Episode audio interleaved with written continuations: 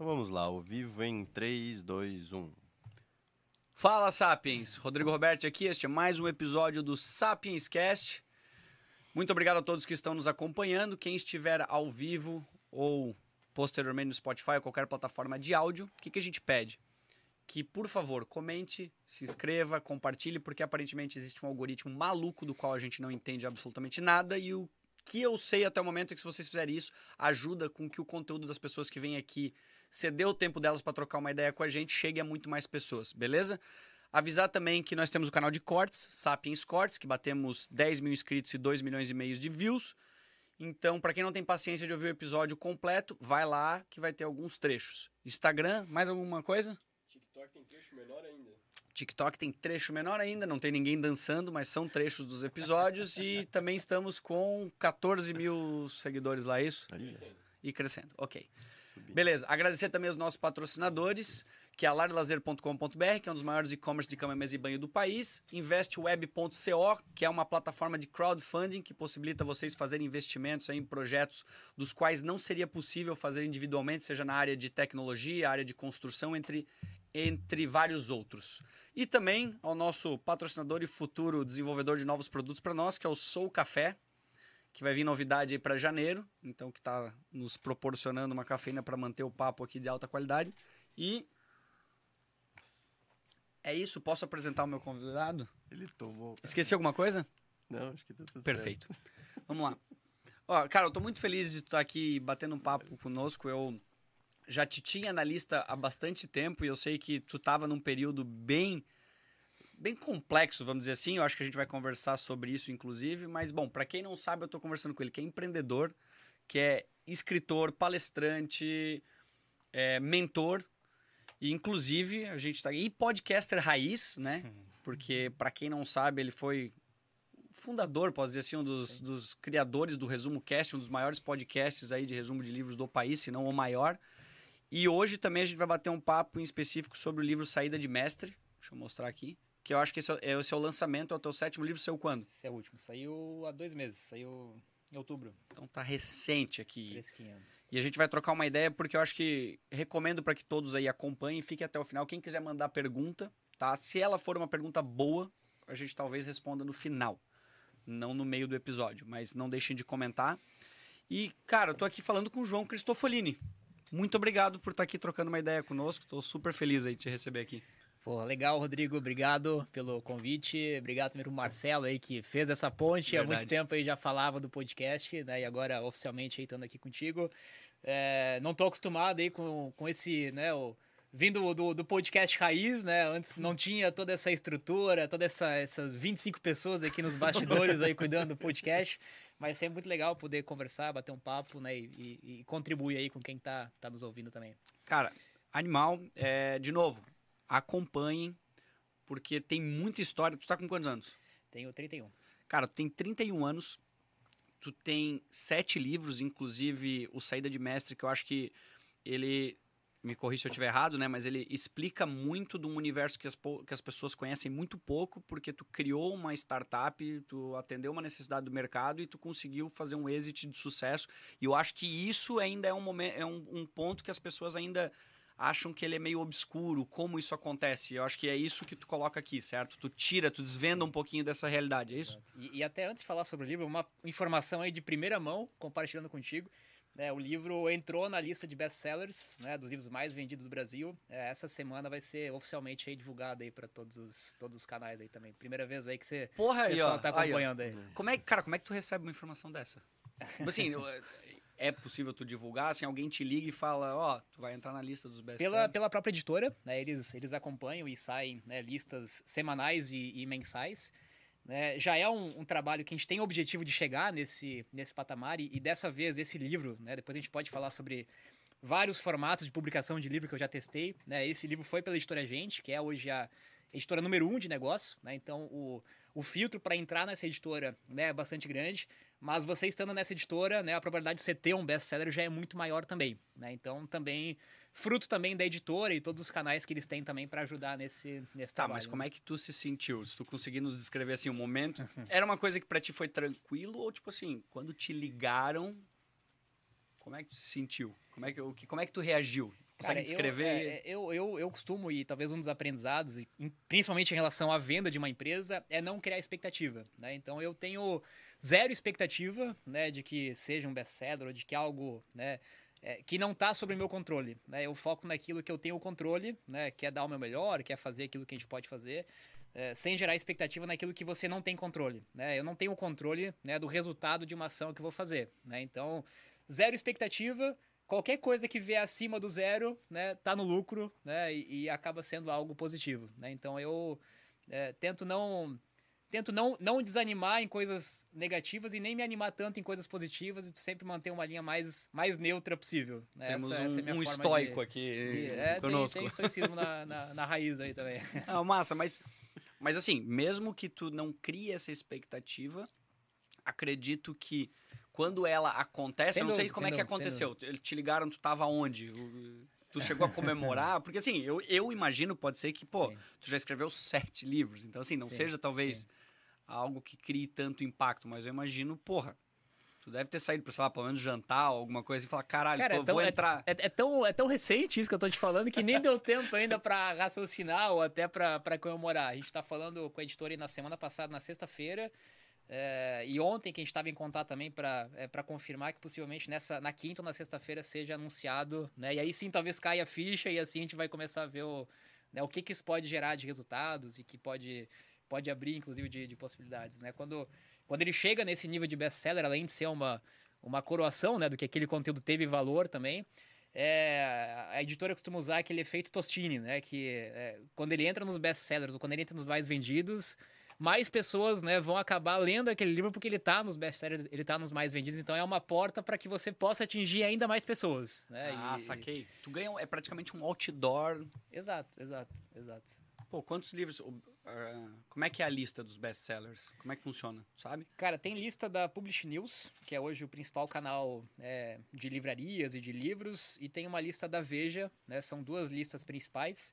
Uh, a Amazon tem o seu ranqueamento à parte, ela não entra nessas listas, né? A gente atingiu o top 1 da Amazon no pré-lançamento, né? E para mim até era, era o objetivo maior, né? Ainda, eh, enfim, acho que a Amazon é o principal, né? Pelo menos para mim, para grande parte das pessoas, o principal canal de livros. Uhum. Mas ainda, né? O mundo offline, as livrarias tradicionais, em termos percentuais de vendas totais, é o que representa grande parte do mercado, né?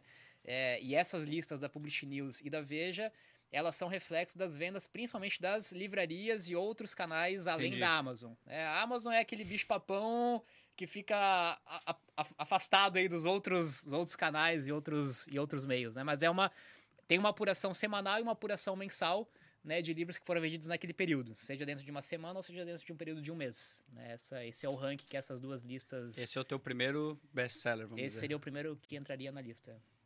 Dos teus livros, é, a gente pode navegar um pouco neles. É que sim, tem tanta coisa sim, que eu quero sim. te perguntar, mas eu vi que tu postou uma foto, inclusive desse aqui numa livraria, eu acho que no aeroporto, né? No aeroporto de Congonhas, que ele tá em destaque lá, inclusive. É. Essa semana, Esse é o teu primeiro também em destaque ou tu já teve outros também que estavam em destaque numa, numa livraria? Cara, é, o meu primeiro livro, O que a Escola Não Nos Ensina, né? Talvez eu, eu acho que esse foi até o mais marcante para mim, né? Talvez até mais do que mais do que esse, ou, como todos, Boa, né? Vamos o, falar sobre o, esse. O, o primeiro. Uh, ele teve até o título bastante provocativo, né? O que a escola é, não nos ensina. Talvez hoje, eu acho que deve fazer uns seis anos que eu publiquei esse primeiro livro. É, hoje talvez até comum, né, falar sobre educação autodidata, né, comum comparado àquela época, seis anos atrás falava isso aí, era, um, era algo muito, né, muito obscuro ainda. Hoje a gente tem muito mais né, pessoas que têm essa mesma mentalidade, né, ou que defendem também essa, essa visão da edu de educação né, continuada, autodidata, mas naquela época ainda era algo muito impactante. Porra, como assim? Né? A escola não é importante. Até porque o, o, cara interpreta do... o que a escola nos ensina. Né? A escola não ensina nada, a escola não serve para nada. Né? E simplesmente né, a provocação foi o que, que a gente não aprende dentro de uma sala de aula e que a gente deveria aprender. Exato. É, listado por sete habilidades, né? foram sete habilidades que eu listei é, que vem lá do meu processo, fazendo né, um, um retrospecto, né, que eu comecei a ler é, e a estudar sobre biografias de pessoas de sucesso, livros de negócio, empreendedores bastante cedo. Né, com 13 anos eu comecei a ter o primeiro livro e depois né, dessa busca contínua, quase toda semana lendo um livro. É, e quanto mais eu lia, mais eu me afastava da, do sistema de educação tradicional, né? Não era o melhor aluno, enfim, não acabei a fac...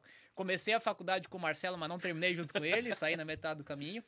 É, e eu via, né, seguia, né, já empreendendo, comecei meu primeiro negócio né, mais expressivo com 21 anos, sempre conciliando, né, educação autodidata com com criar negócio, com colocar em prática.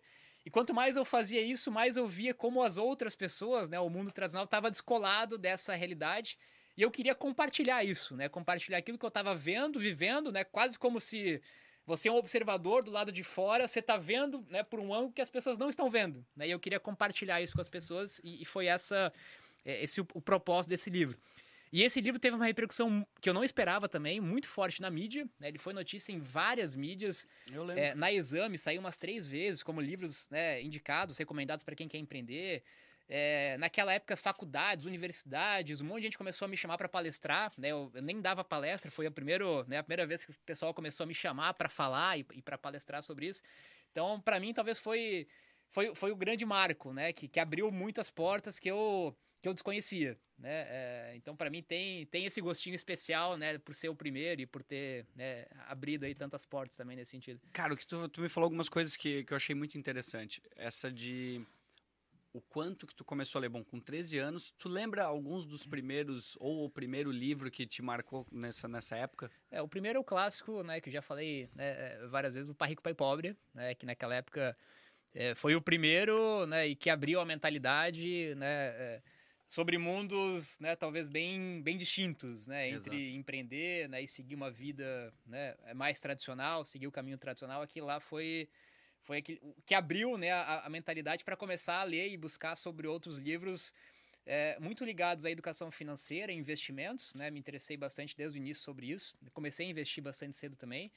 É, e depois, aí foi uma corrida, né, foi um atrás do outro, mas o Pai Rico, Pai Pobre foi o que... Aí depois de toda a coleção do Pai Rico, Pai Pobre, né, que lançou vários outros livros, né, falando quase a mesma coisa, né, mas com uma mensagem diferente, e aí, aí um oceano que não termina nunca, né, acho que quando tu começa, você às vezes não sabe, né, você não sabe aquilo que você não tem conhecimento e não sabe aquilo que você não sabe. Quando você começa a descobrir, você vê que tem um oceano enorme e que não acaba nunca. Né? É, um, é um processo contínuo que não tem fim. Eu né? falei sobre isso, cara, que eu disse assim, quando eu comecei a ler mais, ao mesmo tempo é, uma, é um problema que eu, eu tive que aprender a lidar com a ansiedade. Porque é como é se tu um abrisse problema... uma porta e tu fala assim, cara, acabei de descobrir, porra, um universo enorme, só que eu sei que eu não vou conseguir entender tudo que eu quero sobre ele. Isso e daí... é um ponto bem interessante, cara. Dá uma boa reflexão aí sobre né, o a falta de informação e o excesso de informação são tão prejudiciais quanto. Né? Exato. Né? São dois extremos bem, bem perigosos, né? Você navegar na ignorância, né, no sentido de você não ter conhecimento sobre algum assunto, né, e navegar no você está tão atolado, atolado de informação que você não consegue nem mais pensar ou nem executar, né? E Exato. você fica preso com muita informação, né? Então, como encontrar esse equilíbrio, o né? Equilíbrio. Que, que é o conceito da educação Autodidata que é você ler, aprender e aplicar, ler, aprender, aplicar, ler, aprender, aplicar, senão, né, vira um monte de teoria, um monte de conhecimento que talvez não tenha utilidade nenhuma, né? Que é Prática, o que mais né? acontece no modelo tradicional. Isso Exato, é uma coisa que eu queria te perguntar, porque assim, com 13 anos, tu tá lendo sobre educação financeira, sobre diversos assuntos em que Sim. a tua vida ainda estava no meio escolar, acadêmico, com 13 anos, tu tinha algum amigo que tu trocava ideias sobre isso e no decorrer desse tempo, porque, cara, conhecendo o, o que eu conheço da tua história, tu foi uma pessoa sempre muito à frente do timing das coisas, assim, tipo, tu já tava Sim. à frente o, e as coisas te alcançam. Vezes, o que muitas vezes é ruim, inclusive. Exato, mas é um Sim. puta aprendizado ao mesmo tempo localmente, isso é uma coisa que talvez tenha sido uma reflexão tua, né? Mas tu deve ter sofrido também questionamento das pessoas, pelo menos as mais próximas, de te julgar, porque assim, tu tá de fora com conhecimento, como tu falou, olhando para elas, falando assim, gente, eu quero compartilhar isso. E aposto que a recíproca dessas pessoas era te julgarem por achar que tu estava errado no que tu estava pensando e fazendo. Sim, sim. Não, na, na, é natural, né? E sim. não é ruim, né? Isso começa muitas vezes na própria família, dentro de casa. É, não por mal, mas porque né, não aprendeu sobre isso, aprendeu de, de maneiras né, é, diferentes. É, e eu acho que isso só muda, né? É, só muda quando você começa a ter resultado prático, né? Quando, quando aquilo que você defende, aquilo que você fala, né? Aquilo que você transmite é, se transforma em resultados palpáveis, né? E muitas vezes, óbvio, quase sempre os resultados vão demorar para acontecer.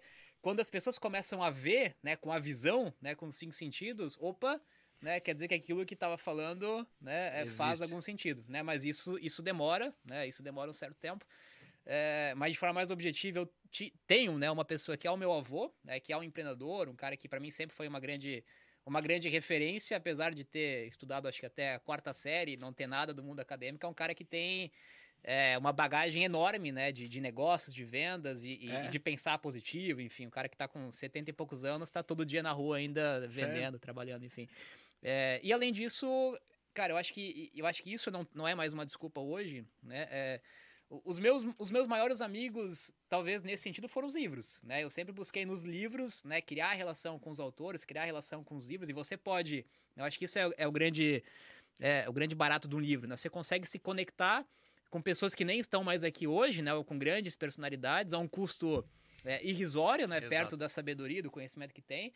É, na hora que você quiser, da forma que você quiser, no momento que você quiser, né? Sem depender de fatores externos, né? Sem depender de você ter necessariamente é, amigos, né? Ou pessoas próximas que tenham essa mesma mentalidade, né? Hoje, com a internet ainda, nem se fala, né? Muito mais, muito mais fácil, né? Cara, é, realmente, assim, eu lembro do... O que, que te marca do primeiro livro? Tu falou um pouquinho sobre assim, mas tem alguma situação específica que aconteceu contigo que te marcou nessa, nesse período depois do lançamento dele?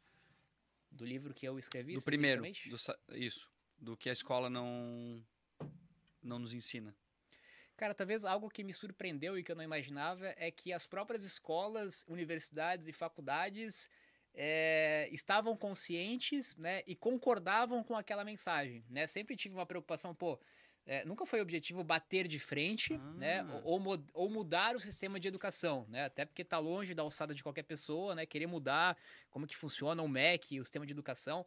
É, e talvez o que mais me surpreendeu positivamente é que mesmo as pessoas que estão nesse círculo, professores, diretores, reitores, né? De faculdades a, a, a escolas, é, também estavam cientes, sabiam de uma defasagem, queriam mudar né? Mas muitas vezes não sabiam como, não tinham as ferramentas para isso, né? É, e não foi visto como um confronto, né? Ou como uma oposição, né? Não é isso ou aquilo. Né? É, estavam cientes, óbvio que não são todos, né? Mas uma boa parte deles.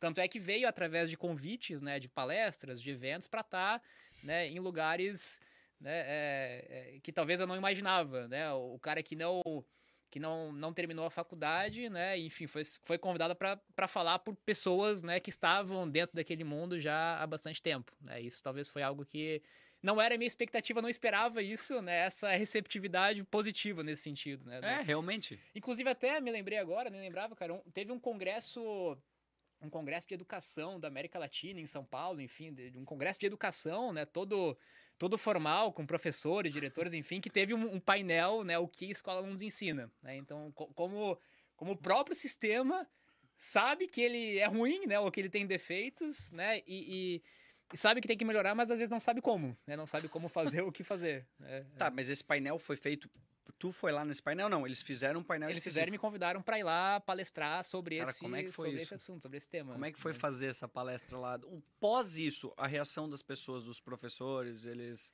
Tu conversou com muitos?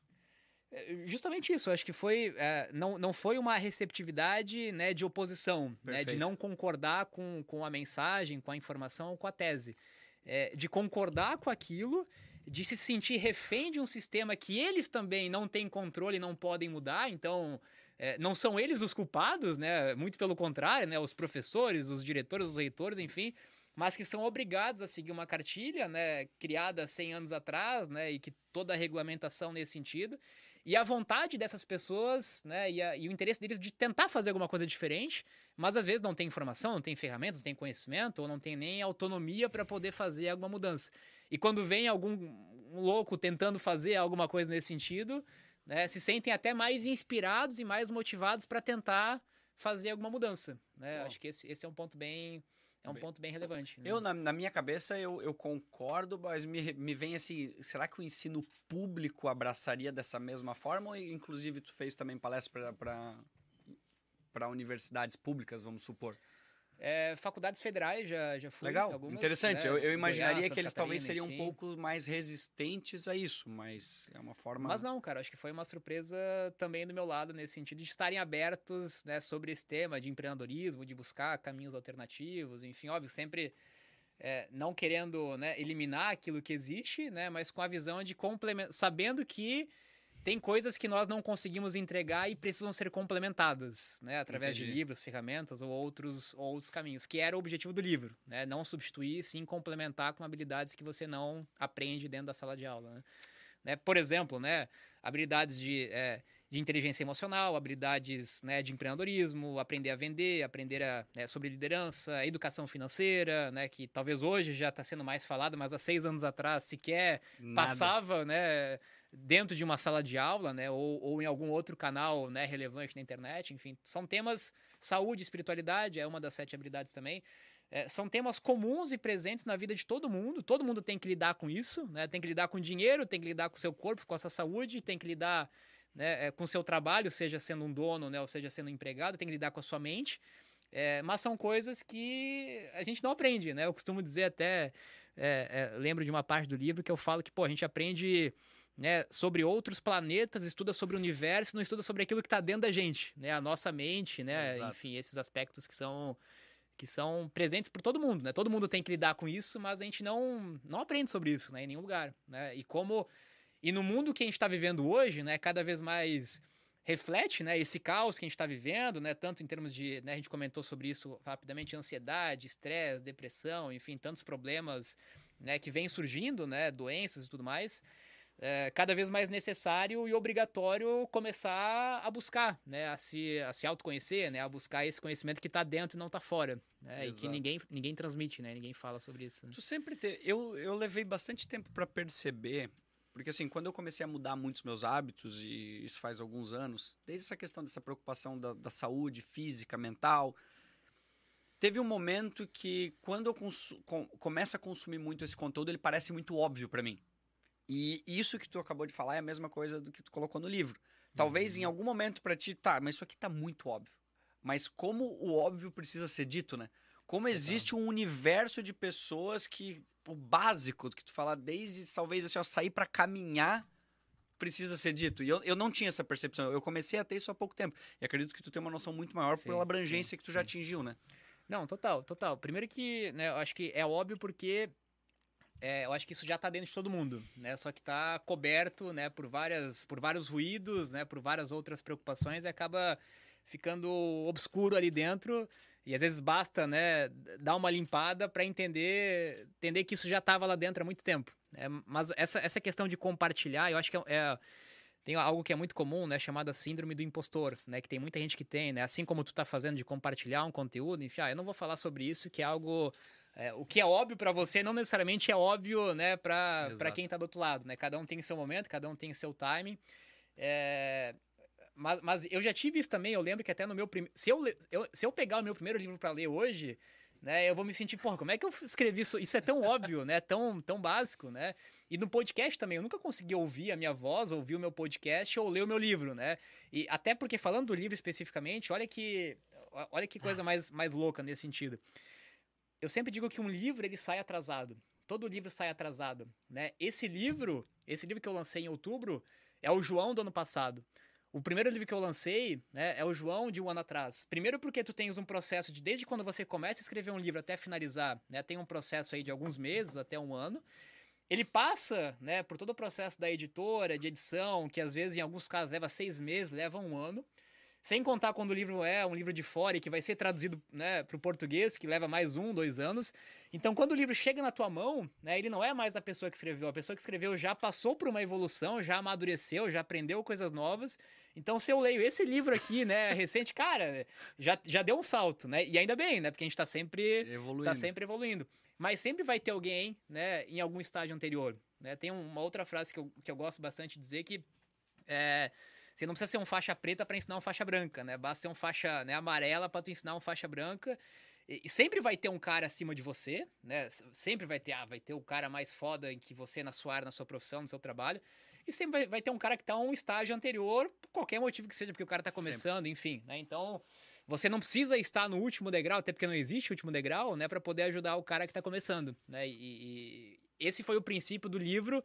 Ah, eu vou escrever um livro, né? É, talvez ainda bastante jovem, obviamente que eu vou aprender muita coisa, mas tem gente que está numa etapa anterior que simplesmente lendo aquilo lá, ouvindo aquele podcast, já pode né, ter um insight ou pode ter uma mudança bem, bem significativa. Acho que tem muita gente que deixa, né, ou tem medo de compartilhar, de transmitir conhecimento, informação, é, por esse bloqueio, né, de achar que é óbvio, que não que não tem valor. Exato. Cara, e é muito louco do podcast, do Resumo Cast, eu, eu falava, falava direto para pessoas próximas comigo, que tu recebia direto mensagem, depoimento, e cara, não falei nada demais, né? Tipo, falei algo tão óbvio e, mudou a vida do cara, e o cara mudou de trabalho, o cara mudou de negócio, o cara faz um depoimento assim, gigante.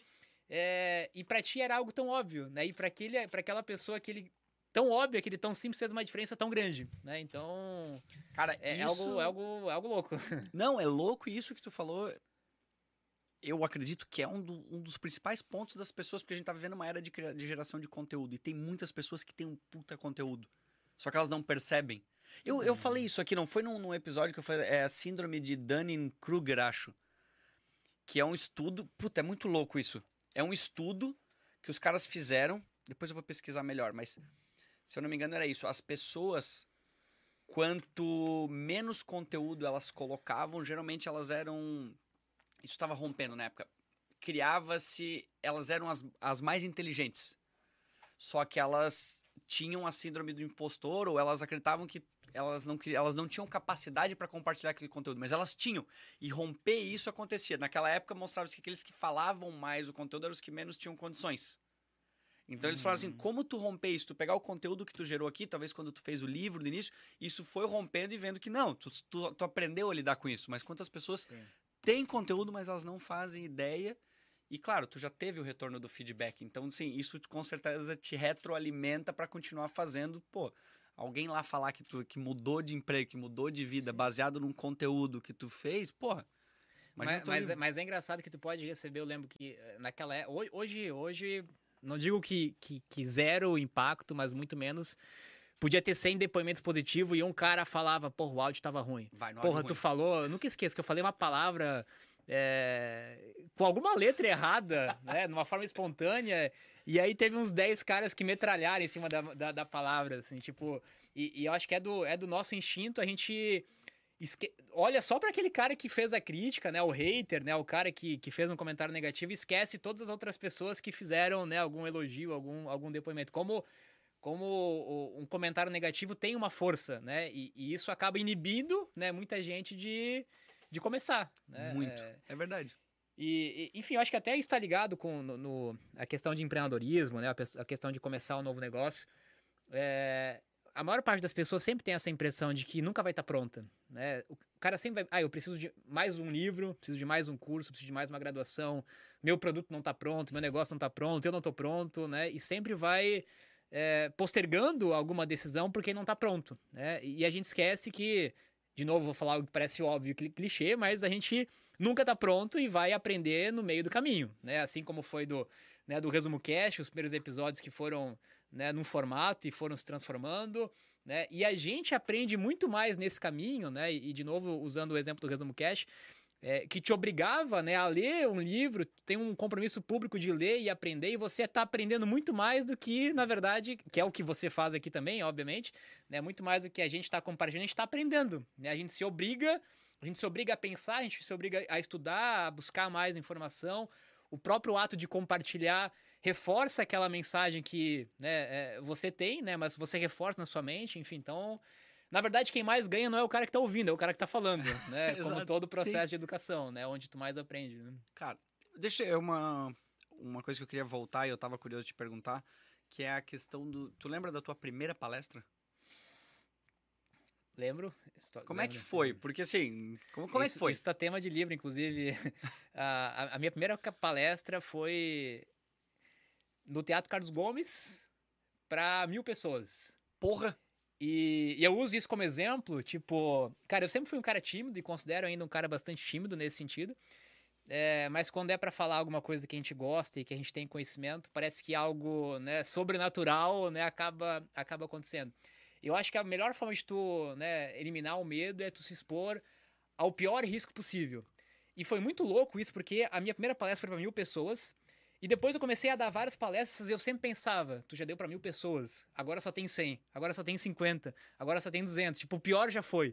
Né? É, quando você começa né, com, com o pior que pode ser, com o desafio mais insano que pode ser, depois fica tudo muito mais fácil. Né? É, e essa palestra para mim foi um, foi um marco, eu tinha 21 anos é, no Teatro Carlos Gomes, né, com 800 pessoas. A gente, na época também foi transmitida, Gustavo Siqueira transmitindo Caraca. na TV, inclusive na, na TV Galega naquela época. Enfim, a gente fez uma baita do.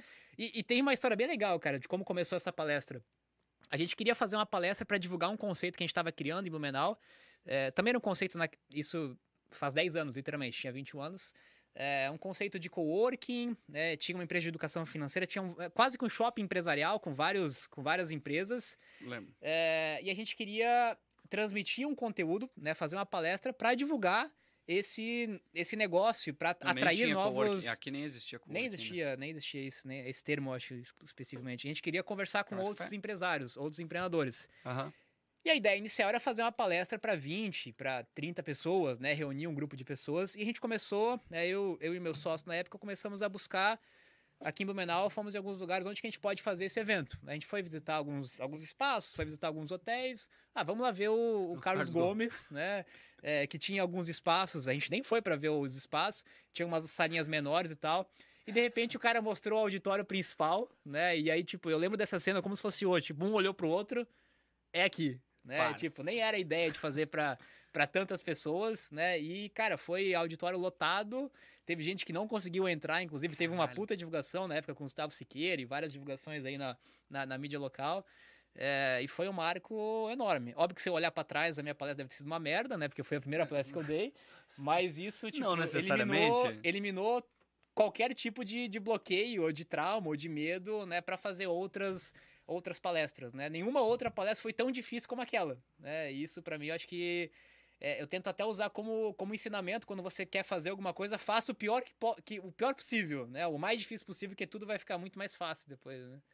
E aí depois daquilo lá, cara, foi, foram vários, eu até perdi a conta já, praticamente em todos os, os principais eventos, quase todas as regiões do Brasil, eu já tive oportunidade de falar em empresas, faculdades, eventos. Qual enfim, que é a mais todos. marcante pra ti? Tirando a primeira, né? Assim, alguma que ou algumas que tenham representado assim momentos de virada de chave ou momentos de reflexão que falou assim, cara, atingiu uma proporção agora que que eu não imaginava ou tem alguma assim?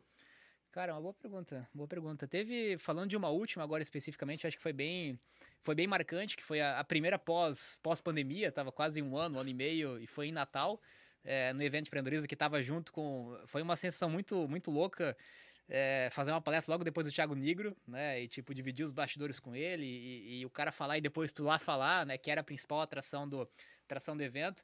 1.500 pessoas, né, num teatro, né, bem grande da, da cidade também, Teatro Santander, é, de um banco dentro do shopping. É, e depois de um te- tempo bastante né, afastado né, de eventos, de palestras, voltar a sentir né, aquela energia né, do, do pessoal. É, a primeira palestra que eu fiz sobre o livro novo, né, que, que eu lancei, enfim, acho que talvez foi- essa foi a última e que teve um gostinho bem bem bacana, né, de, Pô, de como relembrar é que foi? esse... É, E, pô, e também assim, o, o Thiago Nigo, co- como é que foi? Tu já conhecia ele? Como é que foi interagir ou Cara, é... presencialmente, pessoalmente não, né? Mas eu sei que ele já me conhecia, inclusive no próprio curso dele, ele falou, né? Tem Ah, alguns vídeos ali também. Ele, ele apresentou e falou, citou o livro, que a Escola nos ensina, o primeiro livro. Né? Ele também é um cara que já acompanhava o Resumo Porra, que Cast, massa. enfim, conhece. É, eu acho que esse é um ponto bem legal, cara. Às vezes você não precisa.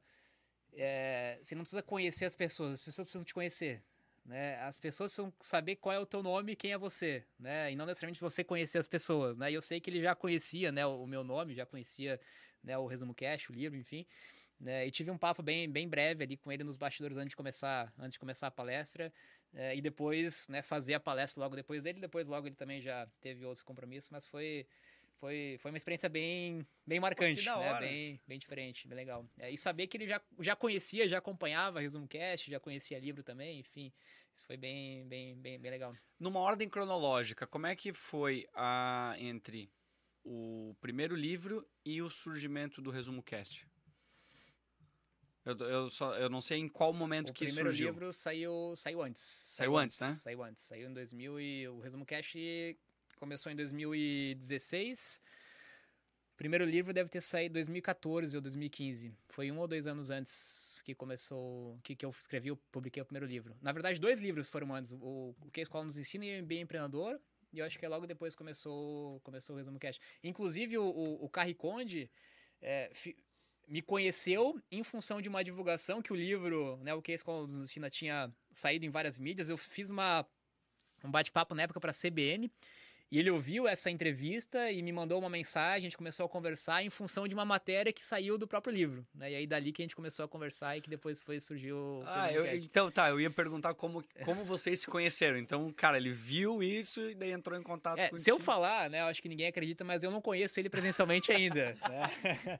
Nós nos conhecemos né, virtualmente, né, através do, dessa entrevista que ele, que ele, que ele, que ele, que ele viu, ele ouviu né, do, do livro. É, a gente, eu fiz um trabalho de mentoria para ele na época, né? Ele, ele, ele pagou uma mentoria para é, mim, que ele estava uhum. querendo fazer uma transição de carreira também, já como piloto, né? E querendo empreender, e querendo começar novos negócios. É, e depois ele que trouxe essa, ele que trouxe essa provocação, né? Do, de, de fazer um podcast de livros que ele já tinha visto lá fora. E aí, como ele já me conhecia, viu que eu gostava de livro, que tinha publicado um livro, enfim, a gente começou a discutir, a debater sobre essa, essa ideia de fazer um podcast resumindo um livro. Tá, né? conta Mas... aí sobre esse rolê. Eu, eu realmente tô curioso para saber, porque, porra, olha que do caralho. Bom, para quem não conhece, acho que tu tem alguns números do, do passado, talvez. Eu não sei como tá a proporção do que o Resumo Cast se Mais tornou. De... Isso é uma das coisas que tu já botou aí no, no mundo, vamos dizer, né? Mais de 25 milhões de downloads uma média de. Downloads, né, cara? É, uma média de 100 mil ouvintes, mais ou menos, por episódio no, no, no podcast, fora outros canais aí de, de YouTube e outros canais. E, e deve estar tá aí no top 5 de negócios praticamente desde o, desde o primeiro ano, né? Desde, desde a nascença, tá, né? sempre tá entre os top 5, top 10 aí, podcast de, de negócios. Mas, mas é algo muito louco, né, cara? Acho que tu deve sentir isso também. A gente não faz.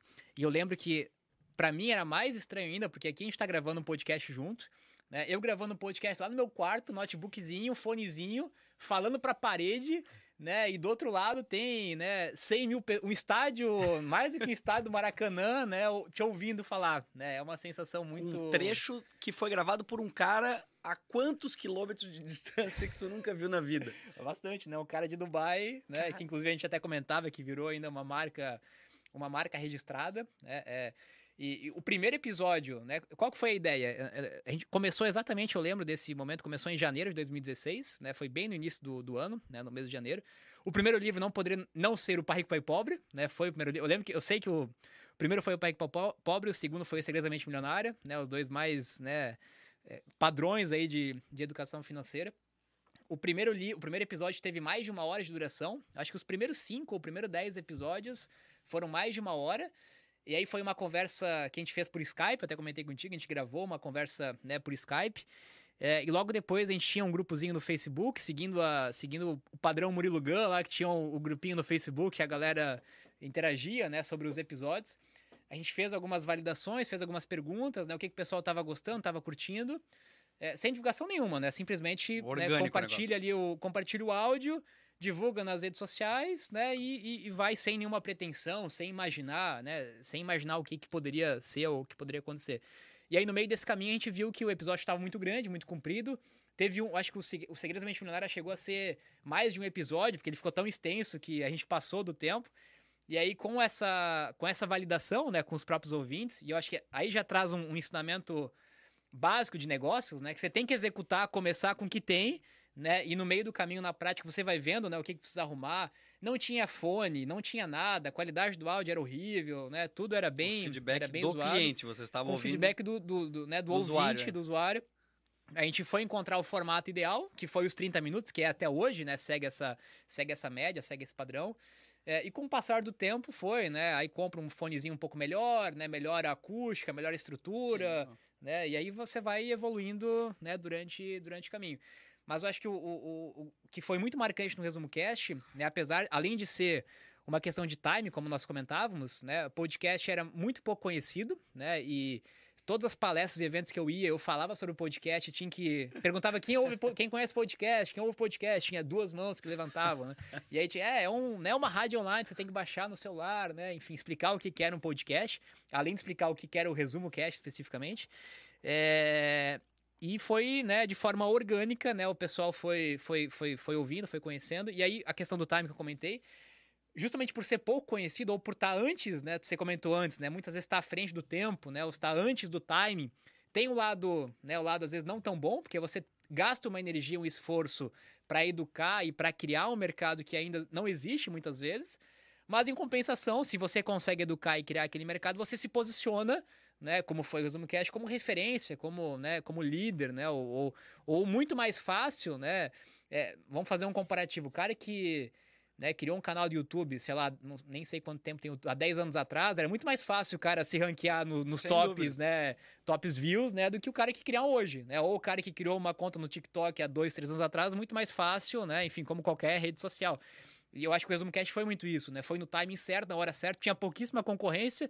Pô, tem 10, 10 programas de negócio, tu vai ficar obrigatoriamente no top, no top 10, né? Não tem nem concorrência para isso. Exato. E quando você atinge, né, aquele aquele estágio, tinha menos opções também. Eu acho que é muito mais difícil. Pô, o cara abriu o podcast, tinha lá, no máximo, cara, meia, tinha a GVCast, né, o Murilo Gun, se tivesse meia dúzia de podcast negócios, era muito, né? Então, você tem pouca pouca concorrência de atenção. Né? Hoje, né, muito mais opções, né? É muito mais difícil, talvez, você começar hoje do zero, a não sei que você tem já, que é o que está acontecendo, né? Quem já tem muita audiência num canal que transfere a audiência para outro canal, do que dois caras, um cara de Dubai, outro cara de Blumenau, que grava no quarto dele, sem audiência nenhuma, criar uma audiência né, relevante. E a constância, né? Acho que esse também foi outro ponto muito, muito relevante. Time, constância, toda semana. Cara, e teve tanto perrengue tu não faz ideia de. É, é, a gente tinha. A margem de erro era quase muito pequena, né? Tipo, tinha que gravar. Vamos, geralmente eu gravava no final de semana, gravava sábado ou domingo. E segunda-feira de manhã já estava postado. A gente sempre queria, era a nossa meta, conseguir fazer um de antecedência, mas a gente nunca conseguiu fazer. sempre era no laço. E aí tinha, né? Às vezes, naquela época, eu tinha acabado, muito pouco tempo depois tinha, né, de ter lançado um livro, estava fazendo bastante palestra, bastante evento. E aí gravava no hotel, gravava não sei gravava no corredor do, do, do, do, evento lá, enfim. E às vezes o áudio não ficava ruim, às vezes tinha que gravar de novo, cara. Gravar duas, três vezes o mesmo, o mesmo episódio. Deu um monte de, de problema já nesse sentido, mas nunca faltou episódio. Sempre tava segunda-feira de manhã, né? Que criou um hábito, segunda-feira de manhã, né? Podcast, podcast, podcast, podcast, né? E toda semana tu tá lá no ouvido do cara, né? E isso vai. Aí timing, time certo. Conteúdo de qualidade. Esse é um outro ponto que eu acho bem legal falar. Naquela época, tinha o mercado de, de, de, de, infoproduto, né? Todo mundo que produzia conteúdo queria vender alguma coisa. E ninguém entendia como que aqueles caras do Zoomcast não querem vender porra nenhuma, né? Os caras falavam, davam, entregava 30 minutos de conteúdo, uhum. baita de um conteúdo, e não tinha nenhuma oferta, não tinha nenhuma venda. E a gente literalmente não tava lá para vender. A gente tava lá para, cara, eu vou transmitir o melhor conteúdo que eu, que eu tiver, e no final acabou, não tem oferta. E, e as pessoas é, talvez não entregavam um conteúdo de tanta qualidade nem no curso pago que elas vendiam, né? Então você está no lugar certo, entregando né, o máximo que você pode e tendo constância, tendo consistência, né, eu acho que esses três né, foram três pilares fundamentais, né? De... Pô, vocês entregaram uma puta relevância, ou seja, eu acho que é bem isso, vocês criaram essa é uma é, questão... Quando eu olho para trás, eu fico puto, cara. Como é que a gente não cobrou isso, cara? É muito, é muito conteúdo, é muito conteúdo de valor, né? De forma, de forma gratuita, mas sem dúvida, mas né? Esse isso. mercado nem na época, eu acho que as marcas procuravam isso para anunciar no início ali. Não, a, sabiam. A gente tá, a gente tá numa situação. Eu acho que isso que tu falou vai, vai muito de encontro. Por exemplo, eu, eu conversei com os caras do, do Flow esses tempos. Mas... Falei com eles e tal, e eu fiz uma pergunta da qual a gente até fez um código porque eles não sabiam me responder. E é um pouco desse questionamento. Eu falei para eles, ó, eu não tenho relevância digital nenhuma. Eu não tenho. Vocês têm. Vamos partir do princípio que eu tenho um conteúdo de qualidade, se duvidar, melhor do que vocês, com convidados que vieram aqui e que já foram aí. E tem, a gente tem convidados que já vieram Sim. nos dois. Só que assim, se a pessoa assiste o meu episódio, o recomendado do lado é só o Flow. Se ele assiste o episódio aí, o meu convidado já foi, eu nunca sou recomendado. Como é que eu entro nessa avenida dos caras que começaram o negócio antes? Eu não tô nem no grupo de comparação dos caras. Uhum. Que é um pouco, tu fala, tu tava no timing certo, na hora Sim. certa, tu tá na, numa avenida, eu tô na rua de barro, passando ali do lado, tipo, oh, alguém vê a gente aqui. É, mas, mas eu acho que aí volta a questão do timing, cara, e se a gente fizer uma retrospectiva, todos os negócios que eu criei, né, o primeiro negócio de educação financeira, resumo cash, a própria Pega Aqui, sempre foi antes do timing, né, e alguns negócios não deram certo, porque, né, como a gente comentou, tu tá antes do time, às vezes tu, uhum. tu você não pode estar nem depois e nem antes do time. Mas o que eu vejo, né, o mais comum das pessoas é quererem surfar na onda, né, quando a onda já está alta, né? Quando é, o exemplo clássico, né?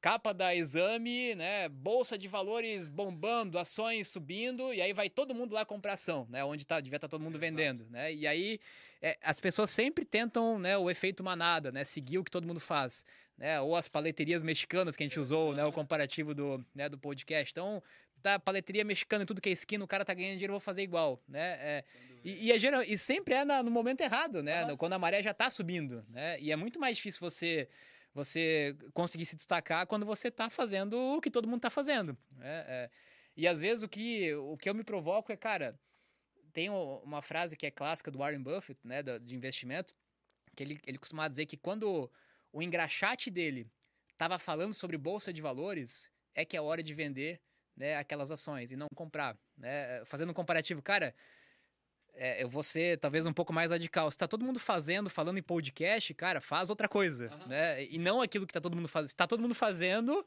né? Eu aguento tranco pelo tempo suficiente. É, ou esteja mas... disposto a pagar, pagar o preço, Exato. mas, né? É, é, é, muito mais difícil você querer ino inovar, né? Você pode tentar surfar a onda, né? Se você se você entrar na onda no momento certo, que é muito difícil você pegar o timing, timing correto, né? Nem antes, nem depois. Mas se você quer inovar, né? E se você quer criar alguma coisa diferente, é, você vai ter que fazer diferente, né? Diferente, fazer diferente daquilo que está todo mundo fazendo, né? Eu acho que né, o resumo que é, mas sempre tem um risco muito maior, né? Pois naquela época, né? Ninguém sabia se, né? Se, se podcast, né? ia bombar, se não ia bombar. E a gente, eu lembro que a gente usava nos nossos pitches, né? Mostrava o mercado, aquele padrão, né? O mercado americano está cinco anos à frente. Então, daqui a cinco anos, né, vai acontecer o que aconteceu no mercado americano. Mas ainda era uma hipótese, né? Era uma possibilidade futura que pode não acontecer, como tantas outras mídias e canais que surgiram e que desapareceram, né? É, mas, né, foi o que aconteceu, né? Eu acho que o Spotify tem uma tem um papel fundamental, né? A, a, nossa era é, é pré-Spotify, né? É, é pré-Spotify. É pré Não, é literalmente não tinha. Na minha época não tinha, não tinha podcast no Spotify, né? Eu acho que o Spotify foi um canal que democratizou, né, absurdamente o podcast, né? O cara que já tinha costume de usar o Spotify, de ouvir música, né, passou a ter lá dentro do Spotify e foi, né, um divisor de águas para para popularizar, né, o Spotify, né? Eu acho que isso foi determinante, né? Tá, do resumo cast, o que, assim, ó, deve ter tido muita história, porque assim, são quantos episódios, tu participou até quantos? Lembra? Eu, eu, eu, eu lembro específico, acho que tu, tu dizer qual seria o último episódio, não é? Cara, 136, 138, algo por aí, nem lembro mais, mas foi nessa, foi nessa faixa. Nessa... Cara, deve ter muita história que deve ter acontecido antes de vocês trocarem ideia entre tu e o. Teve muito pau quebrando, né, cara? Teve. Não, assim, não, não precisa dizer pau, sim, mas, pô, porque, pô, qual é o livro, qual que é o, sim. o. Quem dava a opinião dos livros? Vocês dois sugeriam e daí definiam qual livro que vocês iam ler e comentar sobre? Cara, legal. Acho que o, o primeiro algoritmo que a gente criou, né, para escolher o livro fui eu, né? É o algoritmo que é o livro que eu já li e falava, Gustavo, esse livro aqui é foda, e ele ouvia, não, pô, se já falou que é foda, vou ler esse livro e vai ser esse livro. E depois a gente começou a fazer uma lista de livros que a gente tinha lido, né, lido em comum, né, mas eu diria que talvez os primeiros 50 livros, ou os primeiros 100 livros que tem lá, foram basicamente, cara, eu olhava pra minha prateleira, esse livro aqui eu lia legal, vai ser esse livro aqui, né? Não tinha não tinha critério de se ele é o mais vendido ou se. E eu gostava muito, né, além de trazer os mais vendidos, de trazer livros não tão conhecidos, né? E eu acho que até um fato curioso, cara. Eu não tenho essa, eu não tenho essa informação concreta, mas é, eu tenho né, essa evidência muito clara de que a gente fez livros desconhecidos virarem conhecidos no Brasil. Eu tá? acredito. Tá? Tipo, é, Um Milagre da Manhã, quando a gente fez esse livro, não, nem existia esse livro no Brasil. É, outros livros que eu nem lembro o nome, enfim, mas que a gente. Que, que eu, eu, gosto muito de ler livros que não são conhecidos, né? Livros que. Se um livro é. Tirando o meu, que é best-seller, todo mundo tem que ler, né? Mas se o livro já é best-seller, né? Quer dizer que todo mundo já leu, né? E cada informação, de certa forma, ela tá um pouco defasada, né? E quando você busca livros que são mais desconhecidos, e muitas vezes mais atemporais, né? Livros que foram escritos há muito tempo atrás, que sobreviveram com, com o tempo, principalmente. São livros menos conhecidos, que têm um, uma riqueza enorme. É, e são livros que eu sempre gostei muito de ler, né? Não livros modinhas, né? Livros, enfim, que estão só em evidência. E muitas vezes as pessoas não têm acesso a esse conteúdo e o Resumo Cast foi a primeira vez que o cara ouviu aquele conteúdo, aquela informação. É, e uma coisa muito louca do Resumo Cast é que é, o, o, cara que leu, ouve o Resumo Cast, gosta do conteúdo, ele vai comprar um livro, né? Então a gente acabou sendo um canal de venda de livros muito forte, né? Por isso é. que eu digo que, cara, eu não tenho esse dado, mas eu tenho certeza que o Resumo não. Cast colocou alguns livros em best-seller, né? Ou fez livros que não, exist... não eram conhecidos se tornarem né, conhecidos no Brasil. Né? Falo por mim, sim. Eu tenho certeza, porque assim, eu teve livros que eu comprei por causa do Resumo Sim. Cast, ou assim, eu olhava Cara, eu ficava impressionado, porque tem livros assim, eu sou meio de fuçar ou de ver alguns livros, e, cara, eu pegava um livro que eu sabia que poucas pessoas, eu conversava com algumas pessoas, não tinha. Eu ia no resumo cast, filha da puta lá tava uma porra de um resumo feito do livro, cara. Porra, tem, tem esse High Output Management aqui do Andrew Groove, eu sei que tá. Tem o. Factfulness, que é um outro livro do Hans Rosling, que também não é um livro muito difundido, é um sim, puta livro, tá sim. lá também, entre alguns outros. Eu tenho alguns lá, assim, mas. Cara, eu ficava, que filha da puta, cara. Eu entro lá, daí eu, o que, que eu fazia? Antes, eu via o livro antes de comprar. aí eu ouvia no. Cara, e tu falou uma coisa que eu me lembrei agora de, de, gente que falava, ah, mas vai chegar uma hora que vai acabar, não vai mais ter livro pra tu resumir. Porra! Cara, todo dia, todo dia, né, são publicados não sei quantas dezenas, né, ou centenas de livros, né, no mundo que se a gente passar a vida toda fazendo um episódio por semana, né, não vai não, não vai acabar, né, a quantidade de livros que existe. Porra, fora as pessoas, assim, é, é, é, dizer que a sociedade vai parar de evoluir, o conteúdo vai travar naquele momento, porque a todo Bom, o mundo está evoluindo, tecnologia, as coisas estão acontecendo, então a todo momento está nascendo pessoas que vão escrever ou vão contar sim, sobre algum sim. assunto específico, né? Cara, e, e, eu sempre fiz questão, né, pelo menos da, da época que eu, que eu tava lá, e, e, talvez em breve tenha novidades aí de novas temporadas do Resumo Cash, mas de ser muito seletivo, né, no, nos livros que a gente está compartilhando, porque eu acho que, falando um pouco, né, acho que nem sei se é pauta, mas do, do desse mercado editorial, né, é, o, que, que, a gente, o que, que a gente viu nos últimos anos? Todo mundo que é um influenciador, que é um blogueiro, que é um Faz cara digital, publica um livro, né? E convenhamos que o livro é uma bosta, né? Não tem nada de útil, né? Uhum. É um uhum. livro que o cara... Nada, nada. O cara só quer ter um livro pro marketing pessoal dele, né? E, e perdeu a essência de compartilhar alguma coisa de valor, né? Então, hoje é, há um tempo atrás era muito mais difícil, né? Você publicar um livro. Tinha, né? Tinha. Não que seja fácil hoje dentro das, das grandes editoras, mas é, a porta de entrada é maior do que era no passado. Então eu acho que é cada vez mais necessário ter uma curadoria muito forte de livro, e aí volta aquele ponto que a gente comentou do excesso de informação. Né? Não tem como você acompanhar todos os livros que são lançados todos os meses, que tem muito livro né, sendo lançado. É, e como você tem uma curadoria, né, e ser muito específico no livro que a maioria vai falar a mesma coisa, né? O cara leu 10 livros e escreve um. Né? O cara deu, leu outros 10 e escreve outro livro, né? É, tem, que é o desafio da internet como um todo. A gente tem muita informação, seja na internet, seja nos livros, seja em qualquer canal, como fazer essa curadoria, né? E eu acho que o Resumo Cast veio como isso, né? Pô, eu não tenho como ler tudo, eu sei que talvez tem muita coisa que não é útil, né? Então eu preciso de alguém, né, que vai fazer essa curadoria e que eu confio, né, que se ele tá falando, se ele tá, né, resumindo, compartilhando, né, que é um conteúdo que tem valor, né, que vai agregar alguma coisa e não é só mais um conteúdo, né, que o cara lá, o blogueiro, né, que mal sabe falar e escreveu o livro, né? É, na verdade, não, não foi ele que escreveu, né? Grande parte dos livros não, não é ah, é o cara que escreve, certeza. né? É alguém, né, que né, ele contrata né, um, um growth writer para escrever o livro para ele. Né? Isso é o mais comum, né? Grande 99% né, dos livros dos de pessoas mais influentes são escritas e não tem nada de errado, né? Mas enfim, muitos deles não têm não tem muito valor, né? É mais marketing pessoal do que valor. Né? Quais livros que foi feito no resumo cast que para ti, tirando o primeiro, tirando os teus que também estão lá, é... que te marcou assim, que são livros que puta foi uma porrada na, na tua mente assim quando tu leu? Essa pergunta é foda pra caralho, cara. É, porque tu, é... é que tu é uma pessoa que lê muito, então acho que a todo momento deve ter, sim, mas deve sim. ter alguns ou algum que foi a minha pergunta seria que te tirou do, do, do eixo, assim, a ponto de eu sei que o, o Murilo Gun comentou um, acho que ele fala sobre o, um livro específico, não lembro qual, mas por isso, por isso que eu quis te fazer essa pergunta. Sim. Que são poucos livros Sim. que eu acho que conseguiram causar um impacto a ponto de, porra, essa realmente é uma puta informação nova que para mim mudou a minha percepção das coisas. Eu, eu, tento ter muito cuidado nesse, nessa, nesse, nesse tipo de informação, porque eu acho que tem muita gente que talvez busca, né, pô, qual que é o livro, né, que vai mudar a minha vida, né? Qual é, que é que o... ele foi pra ti, né? É, Pra- primeiro que é muito individual, né? Perfeito. Depende do, do teu momento, da onde você tá, qual que é o teu desafio, qual que é o teu problema, né? Porque um livro ele vai ser, inclusive você pode ler o mesmo livro três vezes em três épocas diferentes, que o livro vai ter um impacto, né, completamente, Totalmente diferente.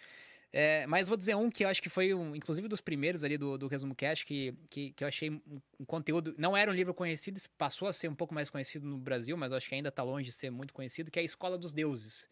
Não sei se chegasse a ouvir Não. esse episódio, esse resumo. É, mas é um livro de autoconhecimento, né? De autoconhecimento, de espiritualidade. é, que foi um livro que para mim foi bem, né, é, bem marcante, né? E abriu bastante a minha mentalidade sobre esse mundo de, de autoconhecimento e espiritualidade. É né, um livro que foi não deve ser, deve ser um do- dos primeiros livros daí que a gente tem do, né, do Resumo Cast que fala sobre isso. É, e outro também ne- nessa mesma, nessa mesma linha ali, que é o Autobiografia de um Yogi.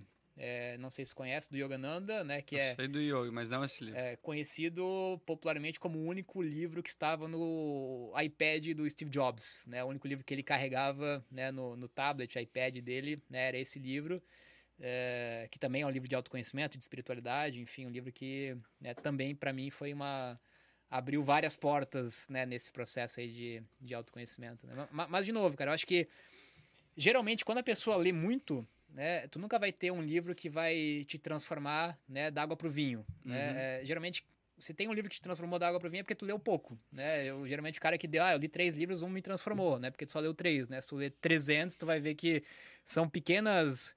Você vai pegando pequenas, pequenos insights, pequenos, pequenas pínsulas, né, de, de vários livros e a soma disso tudo, né, vai te, vai te moldando, né, vai te, vai te transformando. É, é, eu não acredito muito, né, que uma única coisa, né, vai, vai, vai te mudar, vai te transformar, enfim, acho que são várias, são várias gotinhas, né, várias, várias pecinhas que vão somando, que no final vão te, vão, vão ser o reflexo daquilo que você é, né, e muito também do teu momento, né, daquilo que tu tá precisando, né, mesma coisa de chegar na farmácia, que remédio que é melhor para mim, né, depende, o que que tu tem, né, Exato. é a mesma coisa de um livro, né. Essa questão da saúde, isso é um negócio que eu acho que é muito legal, assim, o... Vamos lá, tem uma, uma outra, uma outra dúvida que eu tenho que surgiu, que é... Porque tu tem um conhecimento...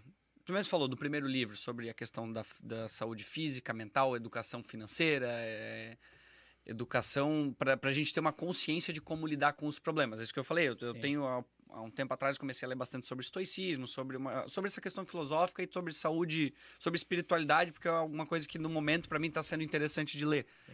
Momento, né? É muito momentâneo. Momento, né? exatamente Cada, cada momento requer né, conhecimentos e assuntos diferentes para cada, cada, esta- cada pessoa, né? Cada Exato. estágio, né? Mas assim, no teu livro, da forma que tu colocou, e eu acho que esse deve ser um grande desafio, de como tu dá para as pessoas, as que precisam ouvir talvez o óbvio no momento, exatamente o packzinho básico, sabe? O MVP dessa dessa. Porque assim, realmente, o empreender ele, ele precisa fazer, precisa como no início aqui, pô, a gente começou lá em casa, talvez como vocês começaram no resumo cast, que ela faz no Skype, faz acontecer, Sim. mas ao mesmo tempo tu já tinha um conhecimento pelo teu, pelo teu estudo, por, por quem tu era, pelo que tu já tinha escrito, de que, olha, eu sei que eu preciso resistir, eu sei que eu tenho que focar no que eu tenho controle, eu sei que a gente tem que, sabe, fazer isso por um Sim. período. E muitas pessoas não têm essa, sabe, esse packzinho básico, cara, relaxa. Lida com as decepções. A gente vive numa sociedade que, cara, ninguém sabe lidar com frustração. A molecada tá vindo tudo não sabendo perder alguma coisa na vida ou sofrer algum qualquer decepção surtam. Sabe, eu não, eu acho que é um Sim. negócio muito louco do como passar isso pra essa molecada, entende? Legal. Acho que esse sempre foi um pouco da minha. Né? Acho que o meu primeiro livro ele já teve um pouco dessa pegada e sempre foi meu objetivo, tanto com o resumo cast, quanto com o livro, quanto com as minhas com palestras, é como simplificar né, a, a mensagem, né? Como descomplicar, né? Como passar de uma forma mais, mais prática e objetiva possível. né? Eu acho que tem. é, tanto por, por ler muito, né, e por buscar várias fontes diferentes, tentar conectar essas coisas, né, acho que é conectar coisas diferentes para transmitir de uma forma mais prática. É, tem muitas coisas, inclusive, que foram foram faladas ou escritas né, há centenas ou há milhares de anos atrás, né, é, que, que é a base de tudo que a gente precisa para a vida, inclusive que já foi falado ou escrito por alguém, é, que não é tão fácil de, de compreender né, nos dias de hoje. Né? Usar um exemplo clássico da seja a Bíblia ou seja qualquer livro né, é, de, de, de religião, de espiritualidade antigo, a essência da mensagem está lá, né? Mas nem sempre uma forma tão atual ou tão prática, né? Tão objetiva como as pessoas que estão hoje precisam ouvir, né? Ou precisam consumir. Então, é, tipo aquele exemplo, como que aquilo que tu pode falar que né, a tua avó pode entender, né? Que é o desafio de quem está fazendo uma mensagem, escrevendo alguma coisa. Como que eu posso simplificar, né? Isso vale para os negócios, vale para a escrita, né? Que é é tirar, eliminar, né? É aquilo que, que não é necessário, aquilo que é ruído, para deixar só aquilo que é realmente a, a essência, né? E eu acho que o meu desde o primeiro livro que a escola nos ensina, eu tentei tipo copilar tudo aquilo que eu vi em tudo que é lugar de forma muito objetiva, né, e muito prática, né, desses, né, dessas sete habilidades, desses, desses pilares principais. É, mas é um desafio muito grande, né? Óbvio que não é. Muitas vezes não é um livro, não é, uma, não é um podcast que vai fazer a pessoa despertar. Cada um tem né, o, o seu momento, né? E às vezes vai precisar de, de, de, muitas dosagens né, desse, desse remédio. Mas acho que o meu grande desafio é como simplificar ao máximo essa mensagem é, dentro do contexto da pessoa, né? Como trazer para a realidade da pessoa, né? Você vai falar para, né, numa faculdade, você vai ter uma linguagem, você vai falar para um, né, para CEOs executivos, você vai ter uma outra linguagem. Como simplificar essa mensagem, né? Fazer essa mensagem que aparentemente é complexa, mas ela pode ser muito simples se conseguir conectar ela com a prática, que eu acho que é exatamente o que o modelo de educação tradicional, né, enfim, outros modelos não não conseguem fazer, né? Perfeito. Teoria e prática ficam ficam separadas, né? Ficam distantes. Né? Faz sentido pra caralho. E. Mas é um desafio na prática, obviamente. Né? Sim, mas isso é uma coisa interessante, porque realmente tudo que tu tá colocando aqui, bom, o teu livro saiu muito específico, por quê? Porque na prática ele aconteceu para ti e disso tu colocou no livro, certo? Sim. E muitos livros, acho que não só dos influenciadores, mas acontece de existir muito livro que tu vê que, cara, né, é muita teoria da qual é confunde a pessoa por aplicar. A pessoa que não consegue ter um filtro hoje, tu vai ler algum livro que tu vai olhar e falar, cara, tu tem uma lente, sabe? Que tu bota e fala assim, tu consegue ler as bobiças que estão escritas tem e livro que, que é melhor que... não ler, inclusive, né? Exato. Mas tem pessoas que vão ler e elas não têm isso, porque elas não têm essa experiência para julgar o que está escrito ali por, sabe, botar essa, essa lente para tirar aquilo. Mas deixa eu te perguntar uma coisa. Tu imaginava que tu ia conhecer tanta gente? Eu acho que tem o fato, muitas pessoas te conhecem, mas tem outras que nesse caminho, pô, tu escreveu um livro, tu criou o Resumo Cast. Quais pessoas te lembram muito assim que tu teve a oportunidade de conhecer graças a esse teu caminho, essa tua crescente, tu falou assim, puta merda, tô conhecendo esse cara. Hum.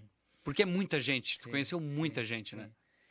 Virou parceiro, sim, sócio de diversas é, pessoas. Acho que esse, talvez esse é um ponto bem, bem interessante, né? Acho que muita gente talvez já deve ter falado isso, né? O cara que era o teu ídolo, né? Virou o teu, teu amigo, né? O teu parceiro, né? Acho que o, é, o primeiro dele foi, é, talvez um dos primeiros foi o Gustavo Cerbasi, né, que foi o primeiro né, sócio, né, parceiro de uma empresa de educação financeira que eu, que eu criei né, há 10 anos atrás. Né, um cara que eu estudava, lia e passei 10 minutos antes de uma palestra dele, né, vendi uma ideia para ele e logo depois me tornei sócio né, desse, desse cara. Né, é, e aí depois teve vários outros outros, outros caras. É, e é engraçado que tipo, tu lia um livro daquele cara e tu tava falando de, logo depois com esse, com esse cara também.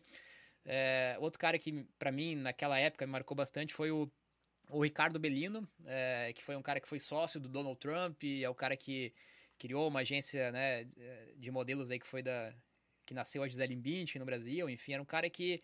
É, eu, eu lia livros sobre ele, né? E, e, talvez eu acho que uma coisa que eu né, sempre tive, nunca tive medo né, de, de mandar uma mensagem ou tentar me conectar né, com essas pessoas. É, e às vezes, quando menos tu percebia, tu mandava uma mensagem, você tava Ela falando respondia. com aquele cara, né? Tava marcando uma reunião, tava tomando um café, enfim. E... Mas sabe o que, que é mais louco disso, cara? Talvez eu acho que aí a gente chega no ponto mais interessante. Que quando a gente, às vezes, né, idolatra né, algumas pessoas... E talvez até tem alguns ditados, né, que é meio frustrante quando você conhece, conhece o teu o ídolo. ídolo. né, que tu vai ver que, pô, o cara, é, às vezes é um bosta, né, literalmente, Sim, né, nesse sentido. É, não que seja o caso específico, né? Mas, mas a gente. É, eu acho que isso é um ensinamento para mim, né? Foi um ensinamento para mim de que. Cara, eu, eu parei de idolatrar, né? Muitas pessoas, né? Que é normal quando você tem, ah, o cara, né, o fodão do Instagram, fodão do podcast, fodão disso. E quando tu começa a conviver com essas pessoas, né? Tu vê literalmente, cara, os caras são normais, né? Os caras têm as, os mesmos medos, as mesmas, mesmas dúvidas, fazendo negócio com os caras, né? Seja um Ricardo Belino da vida, que a gente, né, fez várias várias reuniões de negócio, enfim, eu via que, pô, o cara também não sabia a resposta, o cara também tinha dúvida, ele também não, né, não sabia como, como lidar naquela situação. errou e fez um monte de coisa que der errado, enfim, isso vale para todo mundo, né? Acho que quanto mais quanto mais tu conhece, né, ou se envolve com essas pessoas, mais tu vê que elas são comuns, né, e que não tem nada de tão diferente, tirando, óbvio, né, a persistência, né, e tudo aquilo que cada um, cada um fez para conseguir chegar naquele, naquele ponto.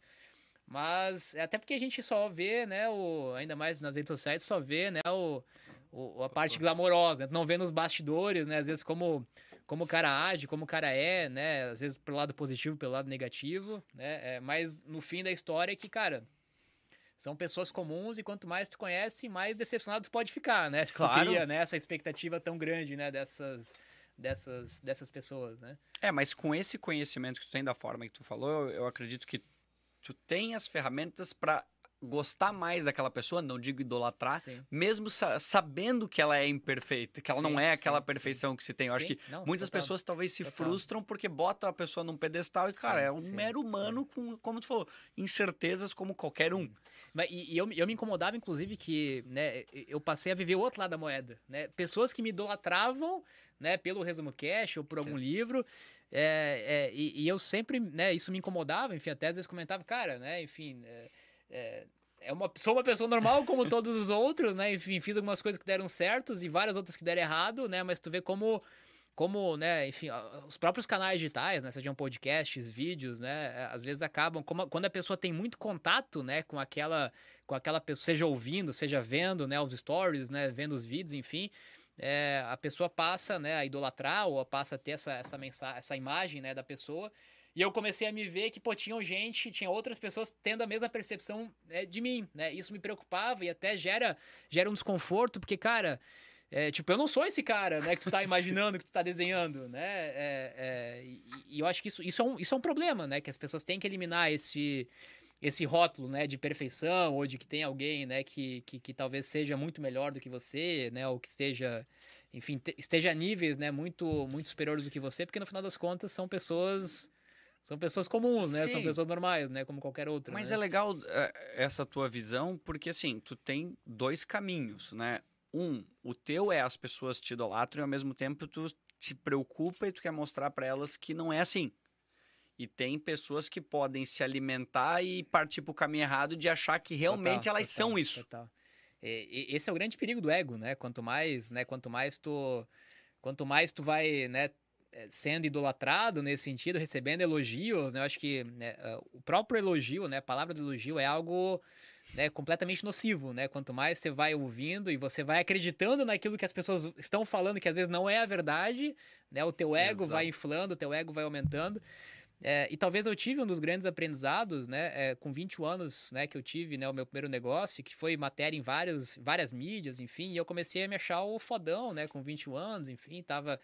Fui capa na Folha de São Paulo, fui várias, várias, várias mídias, vários canais.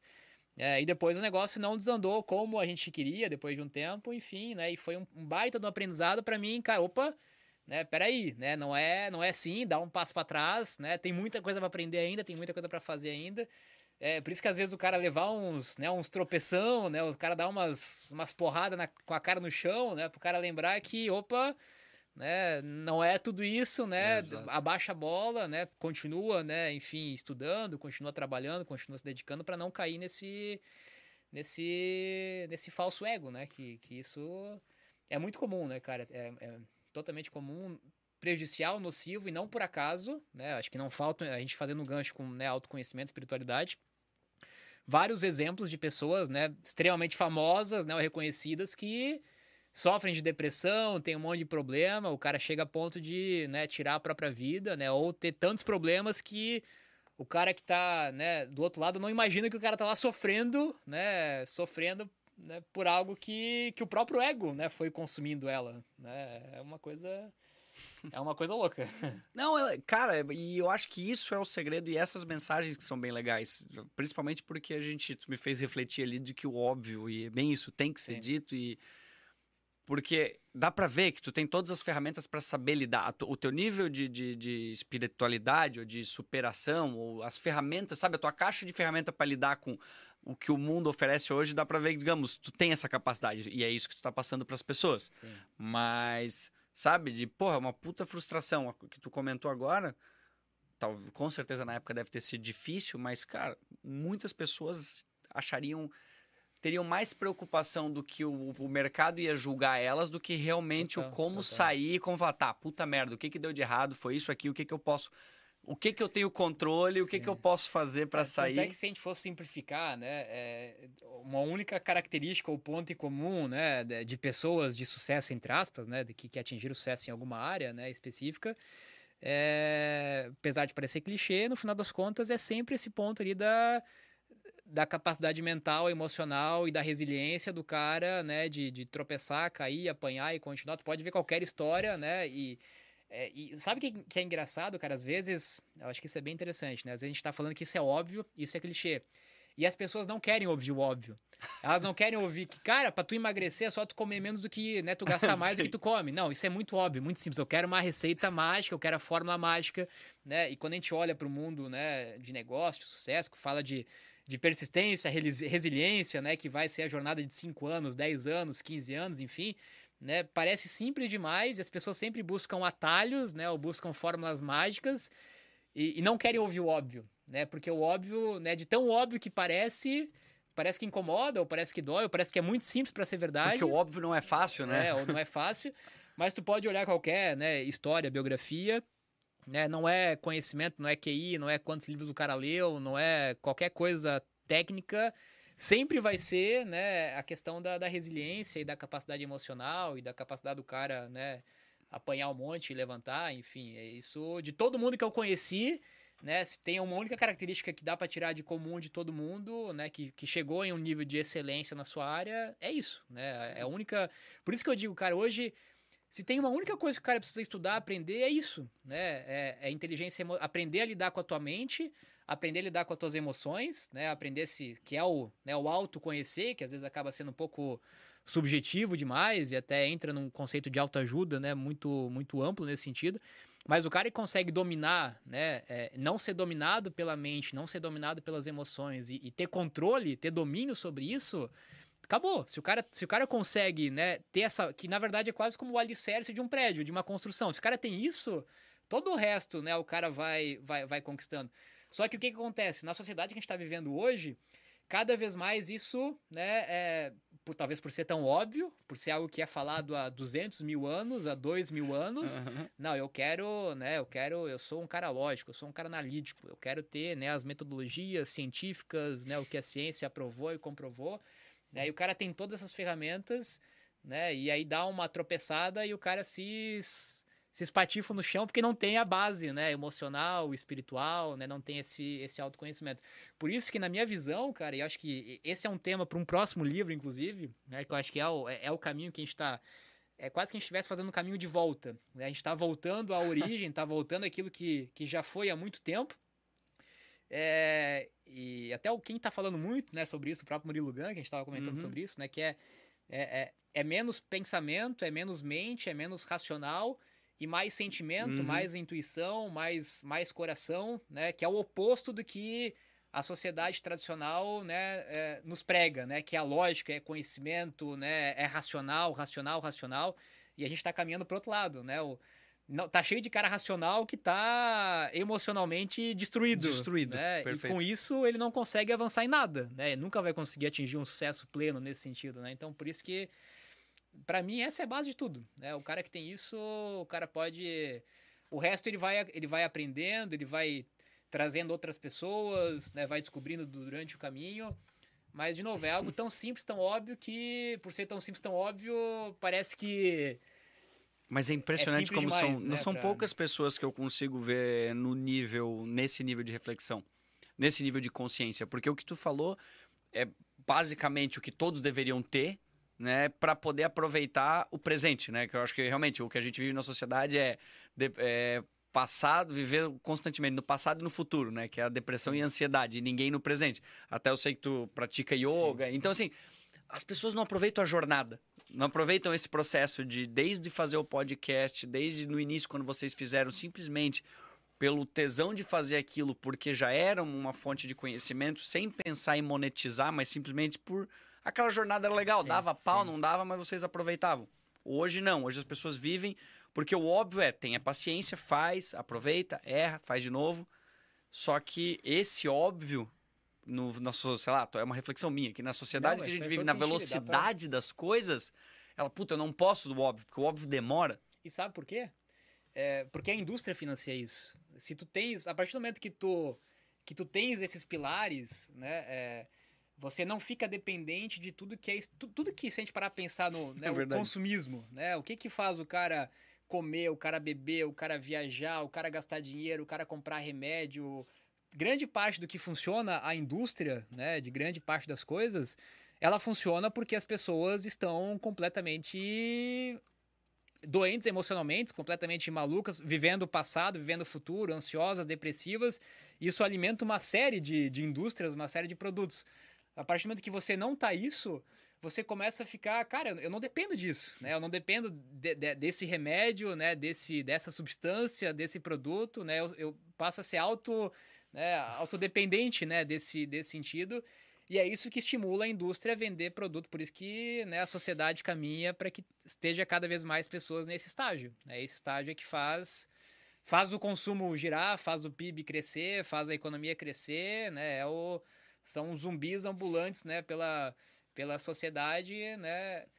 precisando consumir alguma coisa, precisando gastar alguma coisa para tentar preencher aquele vazio. E obviamente que nunca vai ser preenchido, né? E aí vai consumo, consumo, consumo e né, alguém tá ganhando dinheiro com isso, né? Alguém Caralho. tá lucrando com isso, né? É, é isso mesmo. Bom, viu? Curtiu a reflexão? Todo mundo amanhã na academia? Como é que é a tua rotina? Porque eu sei que tu é um cara super saudável, mas tu, se- tu sempre foi, né? Cara, eu tive, né, talvez a, a- a so- sorte, felicidade, né, de nascer numa família praticante de esporte, né? Inclusive, minha primeira experiência profissional foi dentro de uma academia, né? É, é, meus pais tiveram uma... Minha mãe teve uma academia, minha mãe hoje é profissional de educação física, personal trainer, enfim, então... Nasci já no mundo, né, numa família muito saudável, né, em termos de alimentação, atividade física, é, mas sempre muito focado no físico, né? Apesar de ter o foco de saúde, qualidade de vida, enfim. É, E depois, né, durante a jornada, que fui conhecendo um pouco mais, né, de autoconhecimento, espiritualidade, né, algumas filosofias. Sempre me interessei muito por filosofias orientais, e aí tem várias, desde de budismo, Seicho Noye do Japão, a yoga, né, mais recentemente. É, e para mim hoje, né, a saúde é o equilíbrio das três coisas, né? O, você tem que estar com o corpo, né, que é o instrumento que foi te dado, né, para estar aqui nesse mundo. Então, se não se não cuidar dele, como é que tu vai cuidar de outra coisa, né? É, é o básico, né? Isso envolve alimentação, envolve todo o estilo de vida saudável. E cada vez mais essa, essa prática de autoconhecimento e espiritualidade que hoje né, eu uso, acho que tem várias ferramentas e nem todo mundo né, se simpatiza com a mesma ferramenta, por isso que tem várias, né, é, com o yoga. Né? Então hoje a minha rotina é seis vezes por semana eu faço yoga, né, entre 5 e meia e 6 da manhã, né, literalmente todos os dias né, eu faço uma hora, uma hora e meia de, de yoga. É, e todo dia eu faço alguma prática de atividade física, né, ou né, corrida, bike, né, musculação, academia, natação. Então é, é o meu ritual, né? Se eu não faço, né, o dia que eu não faço já sinto, né, que algo, né, não não tá tão bem, né, não tá fluido, não tá fluido tão bem. Então, é, é- por isso que é um processo, né, é um processo, né, eu acho que tu também, né, vive, né, vive isso, né, é um processo que que não é um processo fácil, né? Que, que- quais são as pessoas que estão dispostas, né, a todo dia, né, enfrentar uma rotina, enfrentar hábit- hábitos nesse sentido, mas para mim cada vez mais é óbvio que, cara, é, o que, que adianta, né? O cara se. Tudo tem um preço, né? O cara pode se destruir fisicamente, emocionalmente, espiritualmente, né? E conquistar, né? Financeiramente, conquistar, né? Patrimônios e, e conquistar isso, enfim. E, e- te- teve, eu tive uma virada de chave ainda maior, acho, com a venda da Pega Aqui, né? Acho que depois dá pra gente falar Boa. sobre isso também, que acho que né, é, é uma outra virada de chave.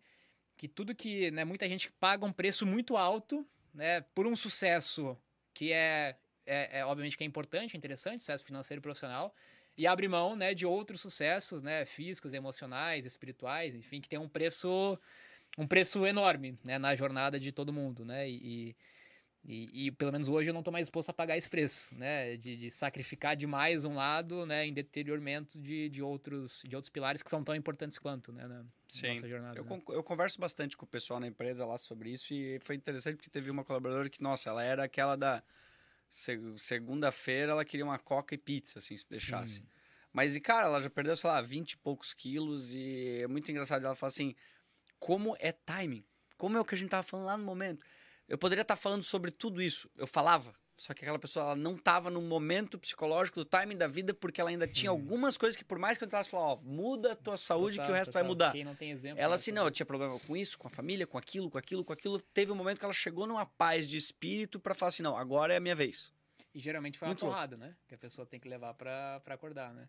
Mas, mas, eu acho que acho que o time, obviamente, cada um tem o seu momento. Tem gente que vai passar a vida toda e não, não vai ter o seu momento. Talvez vai ter que ter algumas vidas, né, para chegar no, no time, no momento.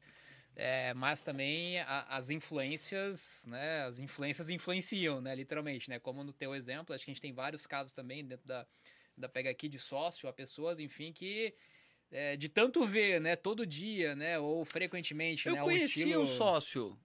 Eu conheci, é Daniel, não era?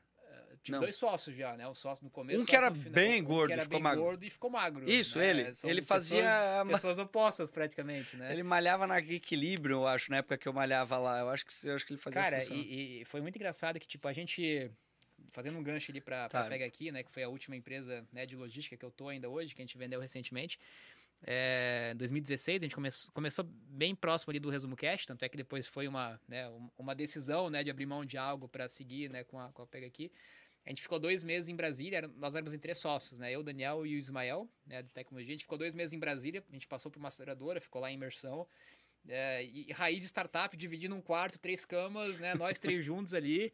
É, e, cara, o Daniel era o cara que falar em ir pra academia, ou falar em caminhar, falar em correr, cara, tipo, é uma ofensa, né? Tipo, porra, tá, tá de sacanagem, cara né? Te com, tá com a, tá, tá de sacanagem uma garrafa comigo, de né? pet, de coca, assim. É, é. E, e, e, podia falar, e podia... Mas, mas, apesar de que, né, eu acho que eu tenho convicção total de que tanto de ver né, o exemplo, né, e a influência, chega uma hora que, pô, uma hora...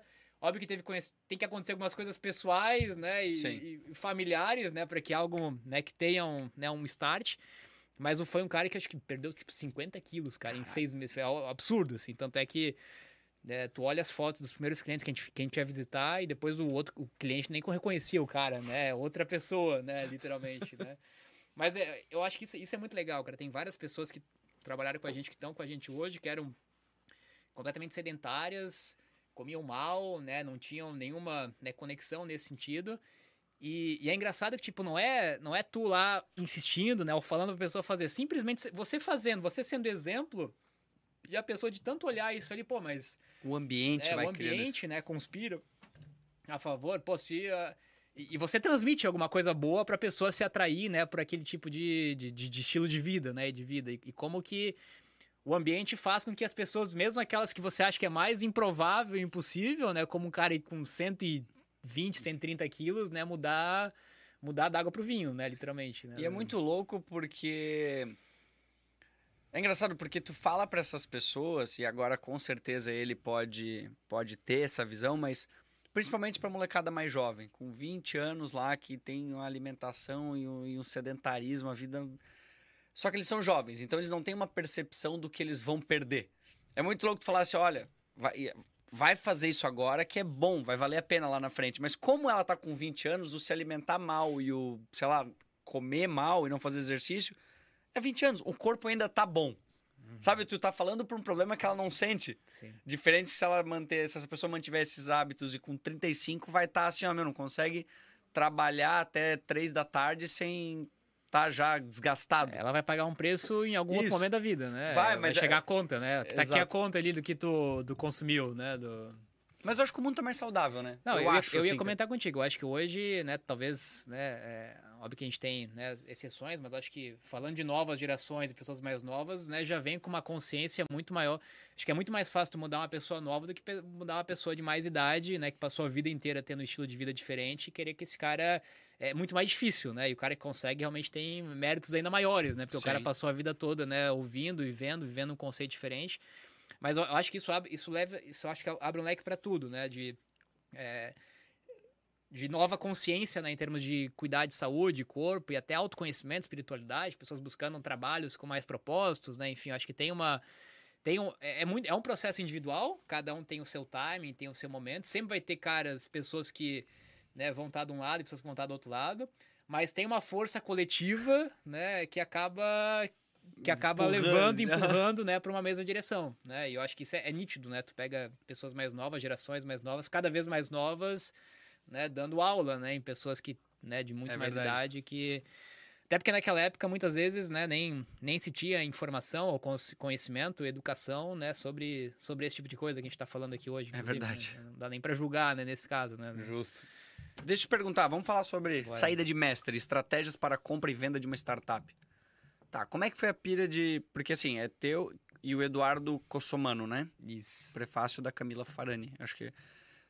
Conta um pouquinho de quando, quando que tu falou que, ó, vou fazer esse livro. Ele já tava desde o início. Vamos falar da Pega Aqui primeiro. Acho que, acho que faz mais sentido, né? Tá bom.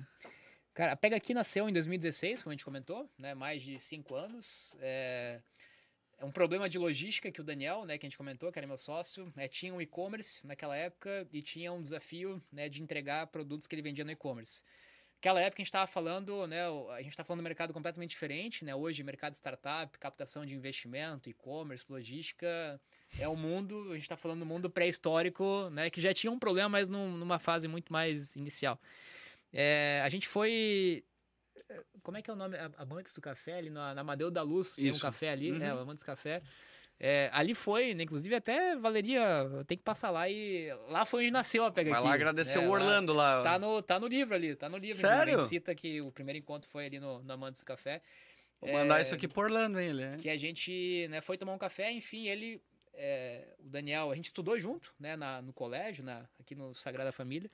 É, depois cada um seguiu pro seu, seu caminho, ele foi empreender também, e eu tive meus negócios, e a gente se reencontrou num evento da AMP, né, se reencontramos, e aí fomos tomar um café, e ele trazendo né, os desafios do lado dele, problemas do lado dele de e-commerce, de logística, né, problemas de entrega, de gente que não recebia produto, enfim, desafio com correios e tal. É, e, e eu sempre fui muito, né? Enfim, todos os meus negócios, né? Sei que todo problema, e quanto maior o problema, opa, ali pode ser que tenha uma oportunidade de criar um negócio, né? E, a partir daquele café, daquele papo, né? A gente começou a falar sobre problema de logística. Eu não conhecia nada desse mundo, né? O máximo que eu fazia era comprar um livro na Amazon, né? E receber esse livro.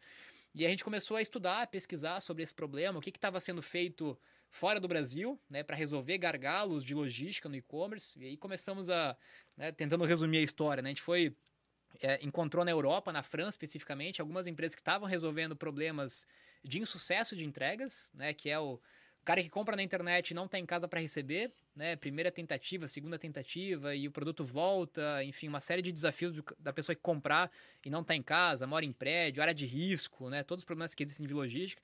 E a gente encontrou algumas empresas que tinham feito isso na Europa e que no Brasil ainda não existia, né, e, e e aí, né, resumidamente, nós trouxemos mais uma pessoa de tecnologia para fazer parte desse time. É, fizemos um, né, um MVP, né, um produto super, super simples e básico com o e-commerce dele. Né? A gente cadastrou alguns pontos. Né, qual que é o conceito do, do, do negócio? Utilizar estabelecimentos comerciais, né, cafeterias, lojas de conveniências, pet shop, farmácia, qualquer loja que exista, no modelo de economia compartilhada, que tem um espaço ocioso, né, um espaço que não está sendo utilizado, e usar aquele espaço para receber, armazenar aquela mercadoria. né? Então a pessoa compra no e-commerce e pode escolher retirar na farmácia, na loja de Na conveniência, da minha rua casa. dela, na rota da sua casa, retirar em qualquer horário. Com isso, a gente consolida várias entregas num único local, né? Então ela chega mais rápido e mais barato e mais sustentável, né? Você tem menos. Pensa um caminhão parar em cada casa ou ele parar num lugar só e deixar tudo. Que diz que é né? mais caro é exatamente esse last mile que O last dizem, mile, né? a é- última milha, ela representa 50% da entrega, né, do custo, né, que é o é, esse trajeto, né, pensa, né, agora tá cheio de caminhãozinho no Mercado Livre, né, aqui em Menor também tem, não, o- caminhãozinho tem, né? amarelinho ali, Tem, tem. né, parando, parando em cada, em cada casa, né, em cada lugar para fazer para fazer a entrega, né? Esse esse último trajeto, né, o motorista sai, toca interfone, o cara não tá, né, para o carro, leva multa, enfim, tudo que Sim. tem, né, do desafio da, da última milha. Não por acaso nos últimos anos foi tão falado o last mile, a última milha. Como que eu posso ser mais rápido e ser mais barato, que é o objetivo de todo mundo do e-commerce, né? Hoje a gente está falando de entregas em horas, né? Na, na- cinco anos atrás ainda era, ainda era dias, né? Na, na pré-história. Mas enfim, esse era um desafio. E lá fora existiam empresas que já tinham com mais de 40 mil pontos de, de retirada, é, que era justamente cadastrar. Começou antes do e-commerce, eles entregavam jornal e revista pro cara que não estava em casa e deixava o jornal né, na, na lavanderia, na papelaria, né, enfim, comércios diversos pro cara lá retirar, né, porque não tinha porteiro, não tinha quem receber naquele prédio. Então, esse foi o conceito, a gente cadastrou uns 10, umas 10 lojinhas aqui em Blumenau. Começou com o e-commerce do Daniel, né, o cara que comprava no e-commerce dele podia retirar né, em uma dessas lojinhas. Era um conceito completamente novo e, e, talvez um pouco antes do time, né? De novo aquilo que a gente falou, né? É, nenhuma outra empresa ainda tinha, nenhuma transportadora, nenhum e-commerce ainda tinha. Os caras mal tinham conectado a loja deles com o e-commerce deles, né? Falar isso parece, parece ainda parece pré-história, mas ainda tem algumas empresas que fazem isso, né? O cara vai lá no e-commerce, custa X, vai na loja física, é outra empresa, não tem nada a ver com e-commerce, custa uhum. outro preço, né? Como se fossem mundos né, diferentes. É, mas aí, resumo, voltando para 2016, a gente foi selecionado para uma aceleradora é, chamada Cotidiano de Brasília, né? Uma empresa que investe e acelera startups. Tava bem no início dela, era a segunda turma, acho que faltava startup, eles, né, literalmente estava com PowerPoint e com o e-commerce dele, alguns pontinhos, né, bem, nem CNPJ a gente tinha aberto Mas é que ainda. a tese já era muito boa, né, também. É, tinha um mercado, tinha um conceito, né, apesar de ainda muito obscuro naquela época, né, não tanto como, né, muito menos do que, do que tinha hoje. É, e aí foi o ciclo, né, a gente ficou dois meses em Brasília, por um monte de treinamento, mentoria, voltamos para Blumenau, é, nosso primeiro escritório foi no Rex, né, no, no Cowork, né, primeiro nós três, contratamos um estagiário. E aí a jornada, resumidamente, né, começamos a focando em São Paulo, apesar de a gente estar baseado em Blumenau, sempre focando né, Tinha que os pontos, lá, né? é, os pontos eram de São Paulo, os e-commerce eram de São Paulo, então a gente sempre teve esse desafio de trabalhar à distância, né, é, e conseguir criar ferramentas para trabalhar, né, de forma de forma online nesse sentido. É, e foi uma, uma trajetória bem bem desafiante de educar o mercado, né, vários visitas né, a grandes e-commerces, né, batendo de porta em porta em vários e-commerce. A gente fez duas captações de investimentos no modelo de, de, de eco crowdfunding, né? Até Victor comentou que tem um ah, dos vocês apoiadores. Fizeram com a Exceed, eu acho. Fez com a Exceed, foi na época. Pô, foi um recorde, não foi? Eu lembro disso. É, na época, um... na verdade, todo mundo que eu falava, cara, tá louco, né? Ninguém conhecia a gente sempre pega a bucha de ninguém conhecer, né? Tem que ser o primeiro a se fuder sempre. E aí, ninguém conhecia aquele crowdfunding, não, tá louco, vaquinha, isso, né? O pessoal não conhecia, né, o, o modelo.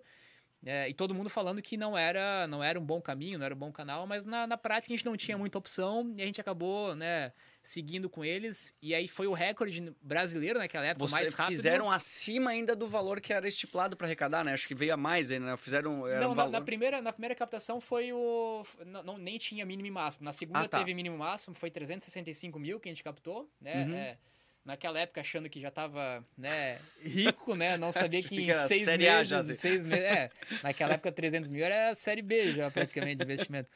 E aí foi super rápido, foi acho que oito dias, né? Foi a captação mais rápida da história do, do Act Crowdfunding. Hoje as captações estão sendo feitas em horas praticamente. Sim. A Exceed fez em duas horas, 5 milhões agora recentemente.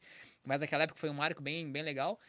É, depois a gente fez mais uma, a gente fez duas captações, né? A gente captou 1,6 né, milhão no total, né? Tanto via aceleradora e também pelas duas rodadas de Equity Crowdfunding. E foi uma jornada bem, né? Entre altos e baixos, né? Entre, né? Fechando o primeiro cliente grande, a gente começou a atender da Fit, né? Que foi o, né, o maior e-commerce de moda da América Latina, que abriu várias portas. É, mas teve, né? Um, um, salto ali que foi, foi para nós, né? E, e que eu conto isso no livro especificamente é, a gente estava um pouco antes né, da, da pandemia, muito perto de iniciar com um grande e-commerce, um dos maiores e-commerce da América Latina. E a gente estava caminhando, né, o dinheiro estava acabando, tinha mais alguns meses. É, é um business de logística que requer muito caixa, muito investimento, então você tem que colocar dinheiro na frente, né? E o dinheiro vem depois, como muitas startups, né? E, e o negócio não se paga, né? Não, não atinge o break-even é, tão rapidamente, então você é obrigado a, a captar a investimento, né? Para sobreviver.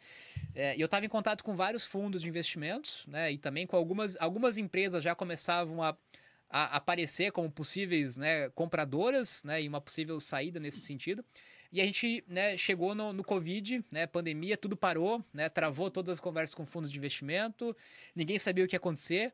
É, e eu conto isso no livro, né? A gente ia ter ali, eu acho que entre 30 e 60 dias de caixa, né? E aí ia acabar o nosso caixa, né? E a gente começou então a a gente reduziu algumas pessoas, né? Tivemos que desligar algumas pessoas, naquele né? bem no, no ápice da pandemia, foi todo mundo trabalhar home office e tal. E aí, de repente, aí vamos, vamos voltar. O que, que eu tô falando isso? Pra gente voltar na questão do timing. Uhum. Né? A única forma de você conseguir adivinhar o timing é você estar tá em movimento durante muito tempo, antes do time acontecer, porque de tanto você estar tá em movimento, uma hora você vai, vai surfar né, no time. E o que a maioria das pessoas fazem é depois que a onda já surfou, tentar, tentar correr. E aí, pandemia, mercado de e-commerce começou a explodir. Né? As lojas, quem, quem tinha loja física fechou a loja física, começou a vender no online. Né? Quem nunca comprou na internet começou a comprar na internet porque não tinha né, outras opções e possibilidades. E aí, literalmente, a gente saiu num cenário de fazer mais ou menos 10 mil entregas por mês para mais de um milhão de entregas. Tipo, crescemos 100 vezes, né, em praticamente menos de seis meses na pandemia, crescendo absurdamente. É, os nossos pontos, né, que estavam abertos, algumas lojas de, algumas lojas é, é, de produtos essenciais que, que podiam né, ficar, ficar abertos. Os caras ganhando 15 mil por mês, 20 mil por mês para receber as entregas. Você tava virando né, a principal fonte de receita. Recebendo mais cara. do que na loja do cara. E aí foi, cara, a gente começou a crescer né, de forma de forma 30 a 60 dias para ficar sem caixa, a crescer exponencialmente. E aí, né, a pandemia também trouxe o que eu digo talvez o boom da logística, né? O e-commerce começou a crescer, crescer, crescer e logística começou a ser a bola da vez. Todo mundo olhando para logística, como é que eu posso ser mais rápido, como que eu posso ser mais barato?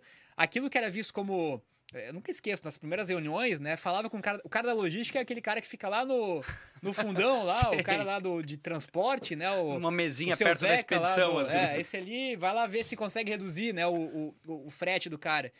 E hoje, né, o, o, cara da logística é o cara que está no conselho da Magazine Luiza, o cara que está no conselho do Mercado Livre, que passou de, de, deixou de ser um negócio de central de custos para ser o maior diferencial estratégico, né? Tu vai comprar geralmente Exato. no e-commerce, naquele que tiver a melhor experiência de entrega, mais rápida, mais barata, enfim. Então foi uma mudança de, de prioridade gigante.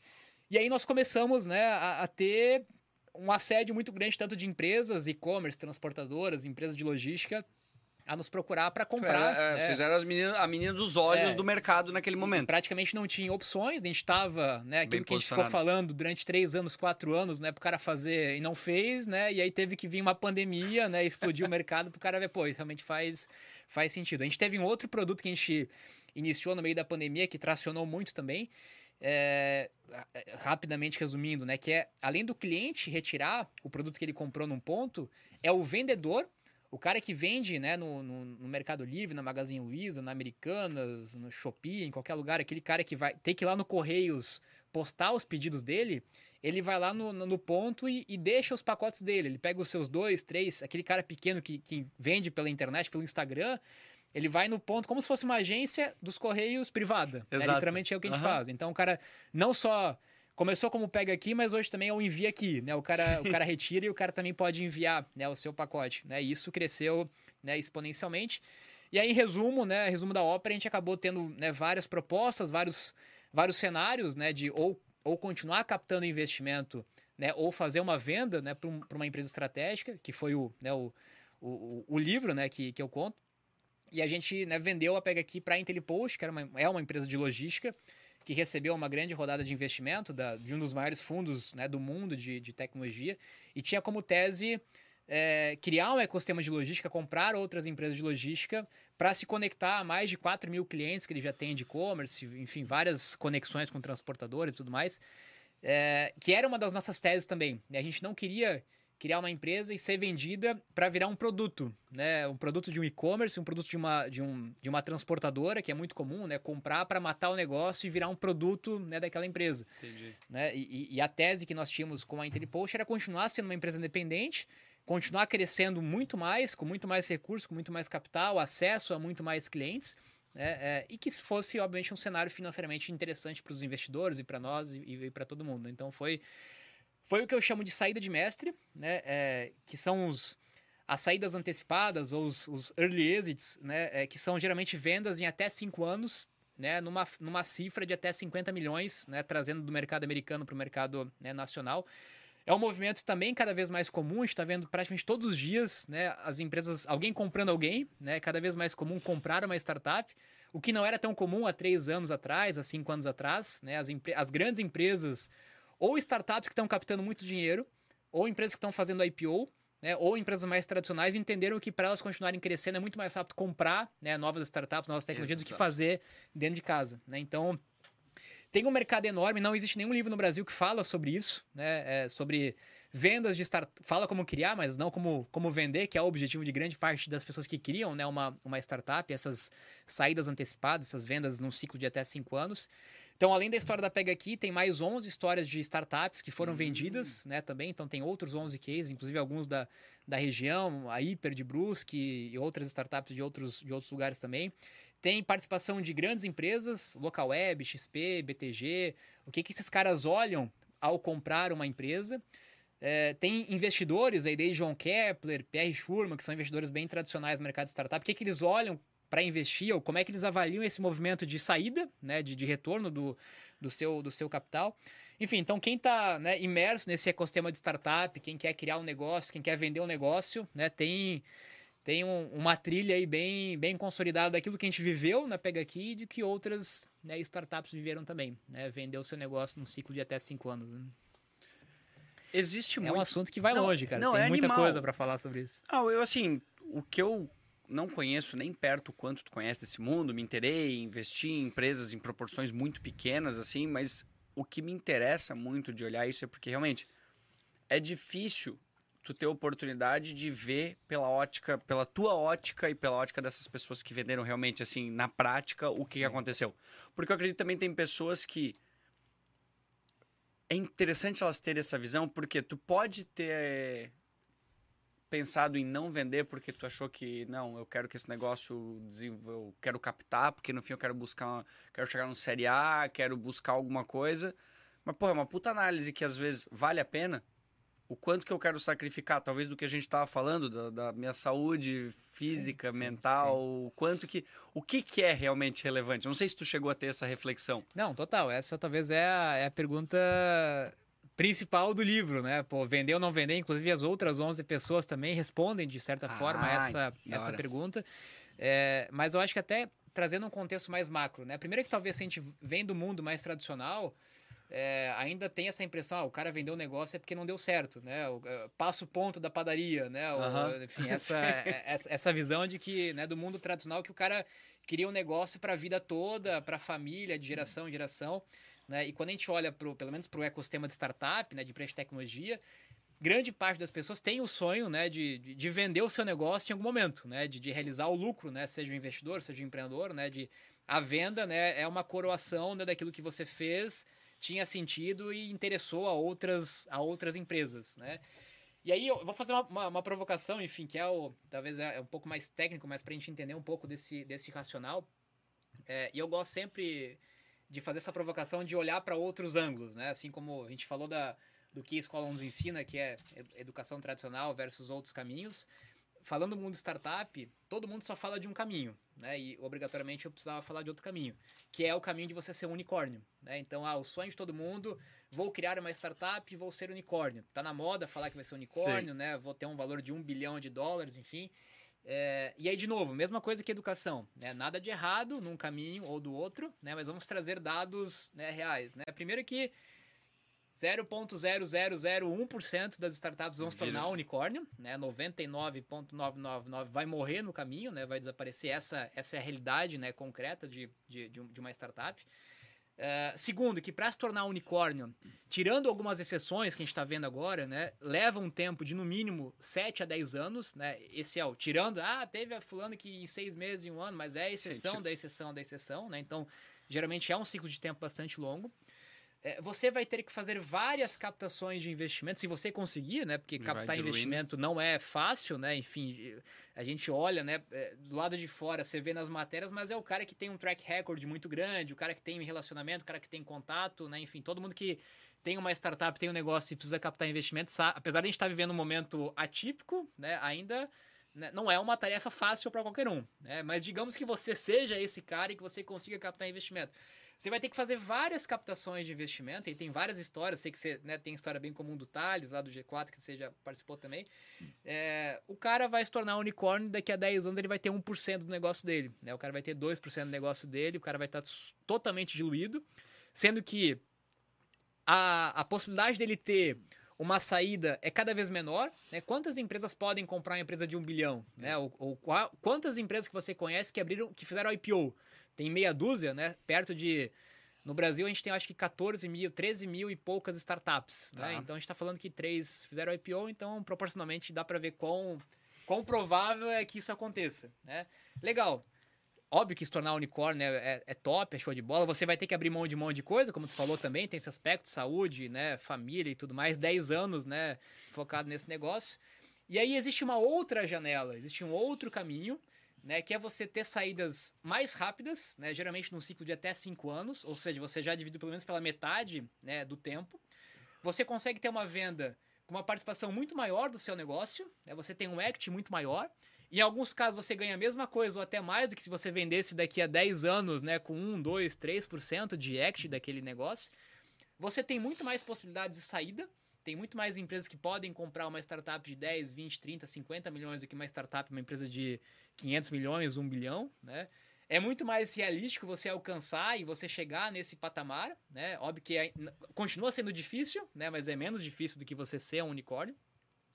E o outro ponto bastante relevante, a gente está vivendo um momento né, de recordes de M&As, né, de compras de startups, né, uhum. todos os meses né, batendo recordes, porque tem muito capital. Quando a gente fala que o, o é, investimento em startup está crescendo, é, esse dado ele é um pouco né, não tão real, porque grande, muito capital indo para poucas startups. Né? Você uhum. pega lá 100 milhões para aquele, 200 milhões para aquele, 300 milhões para aquele.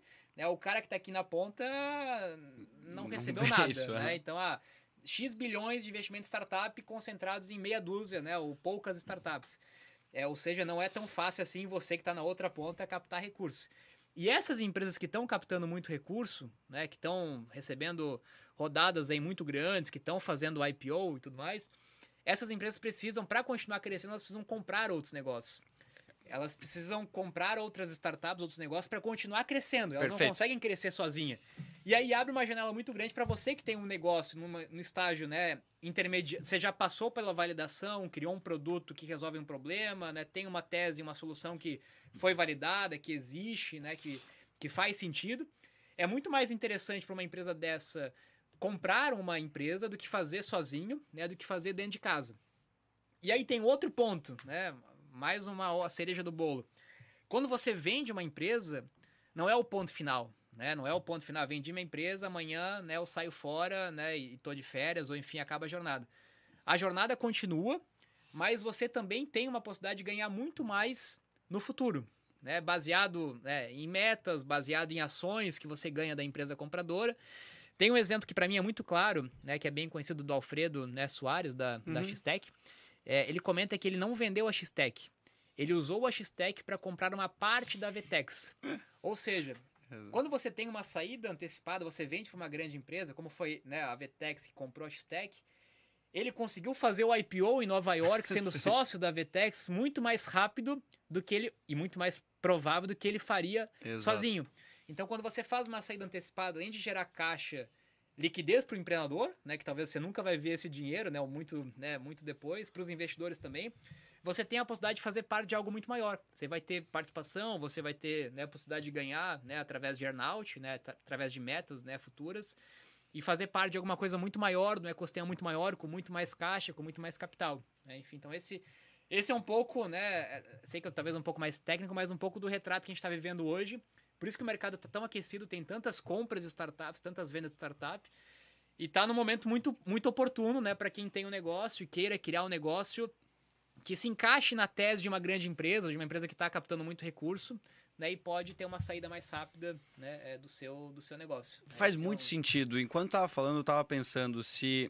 Pode fazer algumas o... perguntas aí para tentar deixar mais claro e ilustrativo aí, fica à vontade. Não, é porque, é, cara, eu tento manter assim reflexões que realmente tenham surgido Sim. na hora, que eu não tenho a resposta específica, mas não seria as pessoas que criaram startups e conseguiram um early exit os novos CEOs dos negócios, porque assim, uma vez que tu faz isso, hoje tu tem um selo de Total. tudo que tu fez agora, tu é praticamente, porque para mim, eu acho que para todos, né, que é difícil tu achar gente boa.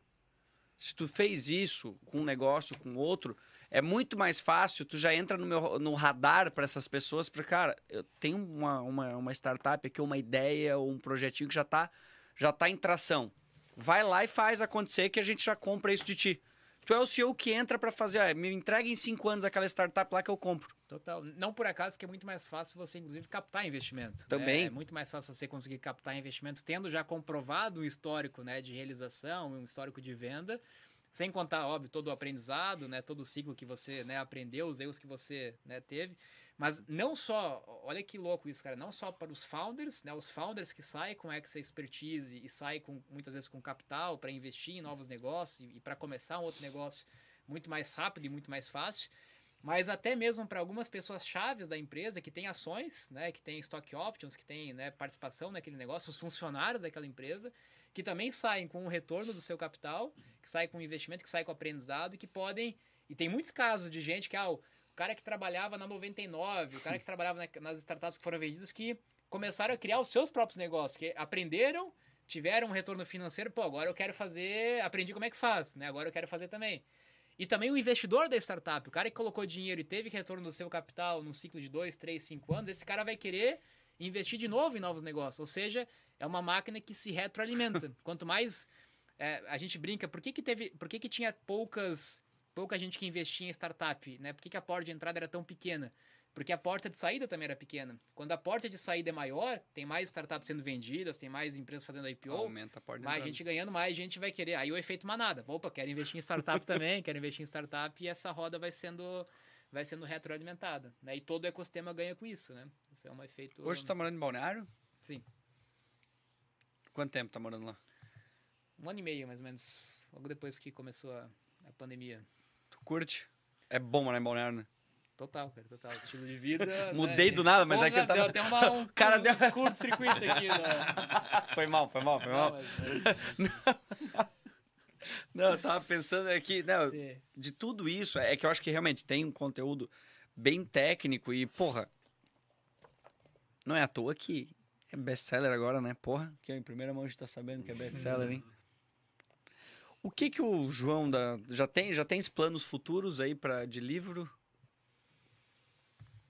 Livro não, digo de projetos assim, de coisas que tu tem o objetivo aí pra frente. Que isso aqui é o João do passado, né? Sim.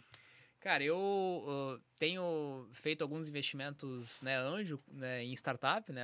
Exatamente aquilo que a gente comentou, retroalimentar o, o sistema, né? Então, estou fazendo alguns, alguns investimentos em algumas startups específicas, né, entrando mais como, como investidor, como mentor, como advisor nesse, nesse lado.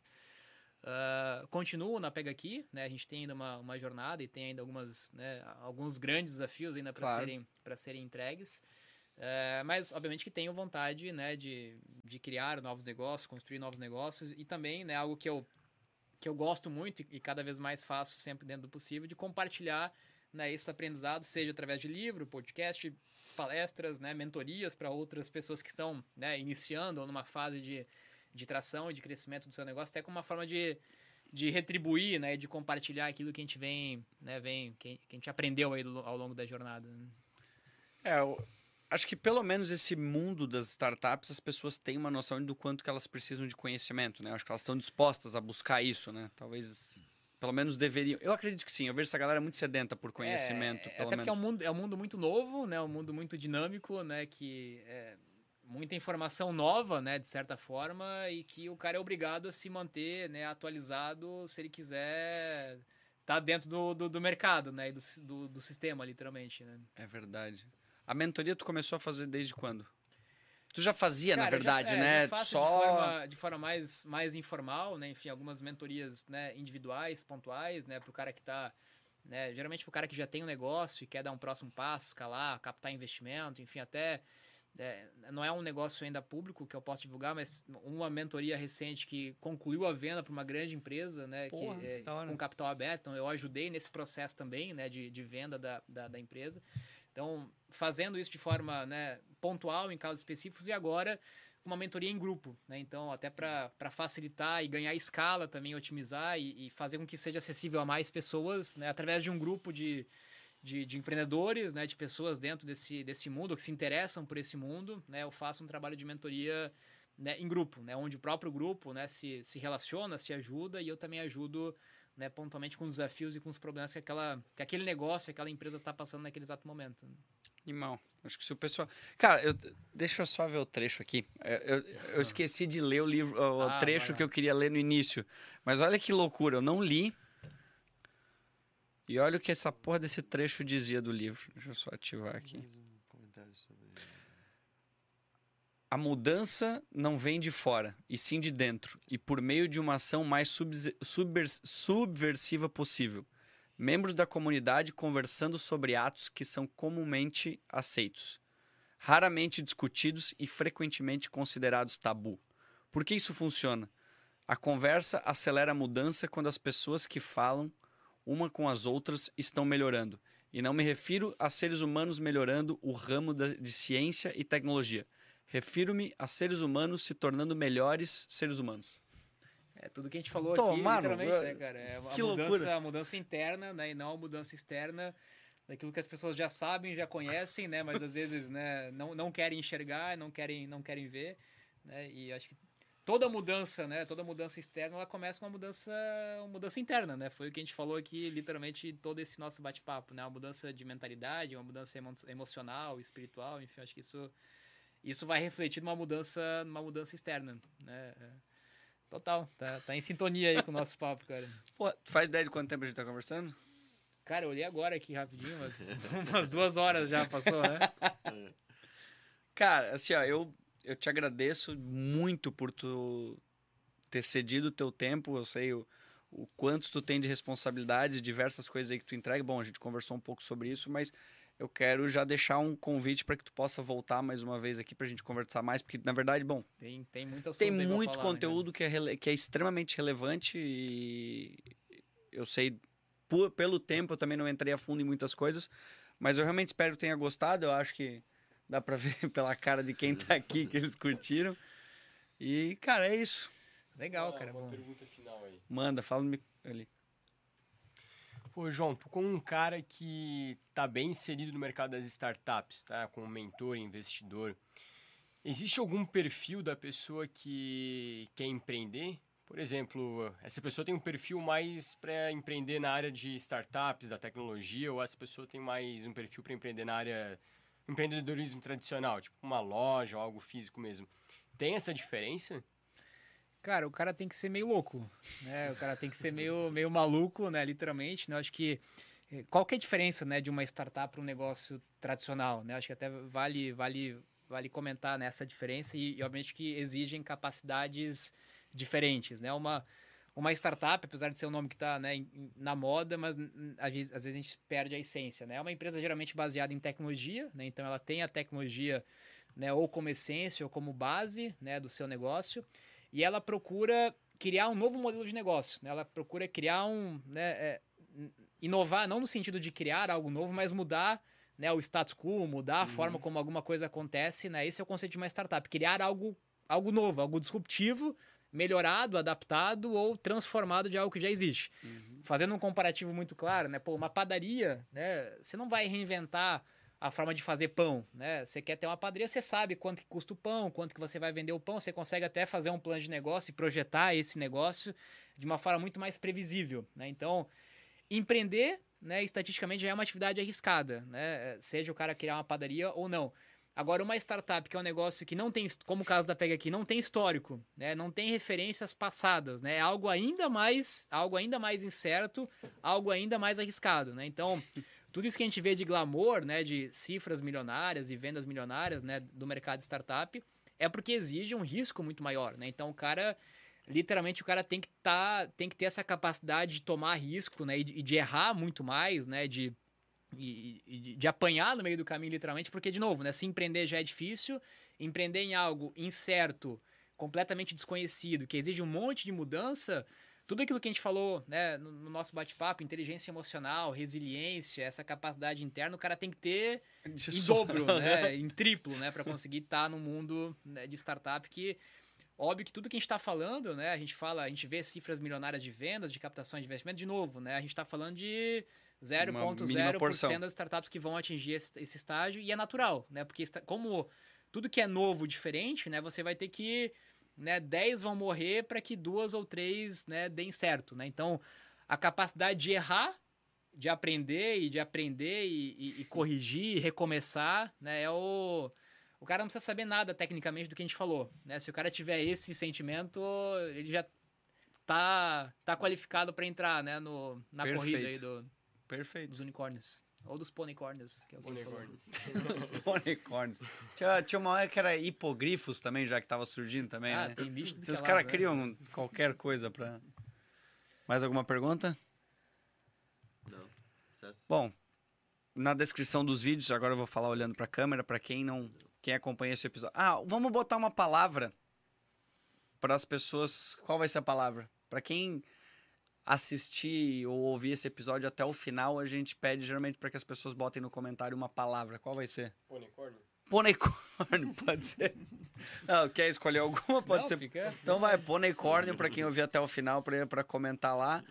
Mas na descrição do vídeo vai estar o teu site, vai estar as tuas redes sociais. Eu vi que tem o canal no YouTube também, né? Não sei se tá Não tá tão atualizado, mas tem, tem alguns vídeos lá que dá pra, dá pra acompanhar o também. teu Instagram e outras mídias para que o pessoal possa entrar lá, conversar e principalmente também comprar. o- Bom, tá na o que eu comprei tá na Amazon, né? Tem na Amazon e nas principais livrarias, Livrarias e do sites. Tem o país. site também, saídademestre.com.br, que é o site oficial do livro. Ah. né, mas encontra aí nas principais livrarias físicas e online. né? Cara, animal. Sério, obrigado. Espero que Legal, tenha cara, gostado também, metade do que a gente gostou, velho, porque por mim foi contribuído, né, Eu acho que todo, né, eu acho que sempre eu costumo dizer que seja uma palestra, seja um podcast, enfim, se o cara sai com óbvio que não tem como o cara processar tanta informação em tantos assuntos diferentes que a gente Sim. navegou, né, de, de, de Balneário Camboriú a, Poneicorpio, a, a Sim. autoconhecimento, né, Justo. uma jornada, mas se o cara, né, tira um único insight, né, uma única, né, um único lampejo aí que possa, né, acender ou, ou motivar o cara a buscar mais informação sobre isso, né? Acho que sempre essa basta um único insight, né? Um único ponto que pode pode ajudar a mudar, né, alguma coisa. Então, espero que possa ter ajudado aí nesse sentido. De novo aí, obrigado aí pelo pelo convite também, cara. Tamo junto então. Boa noite, valeu Hilário, valeu, Valeu, Daniel, valeu. valeu Fernando.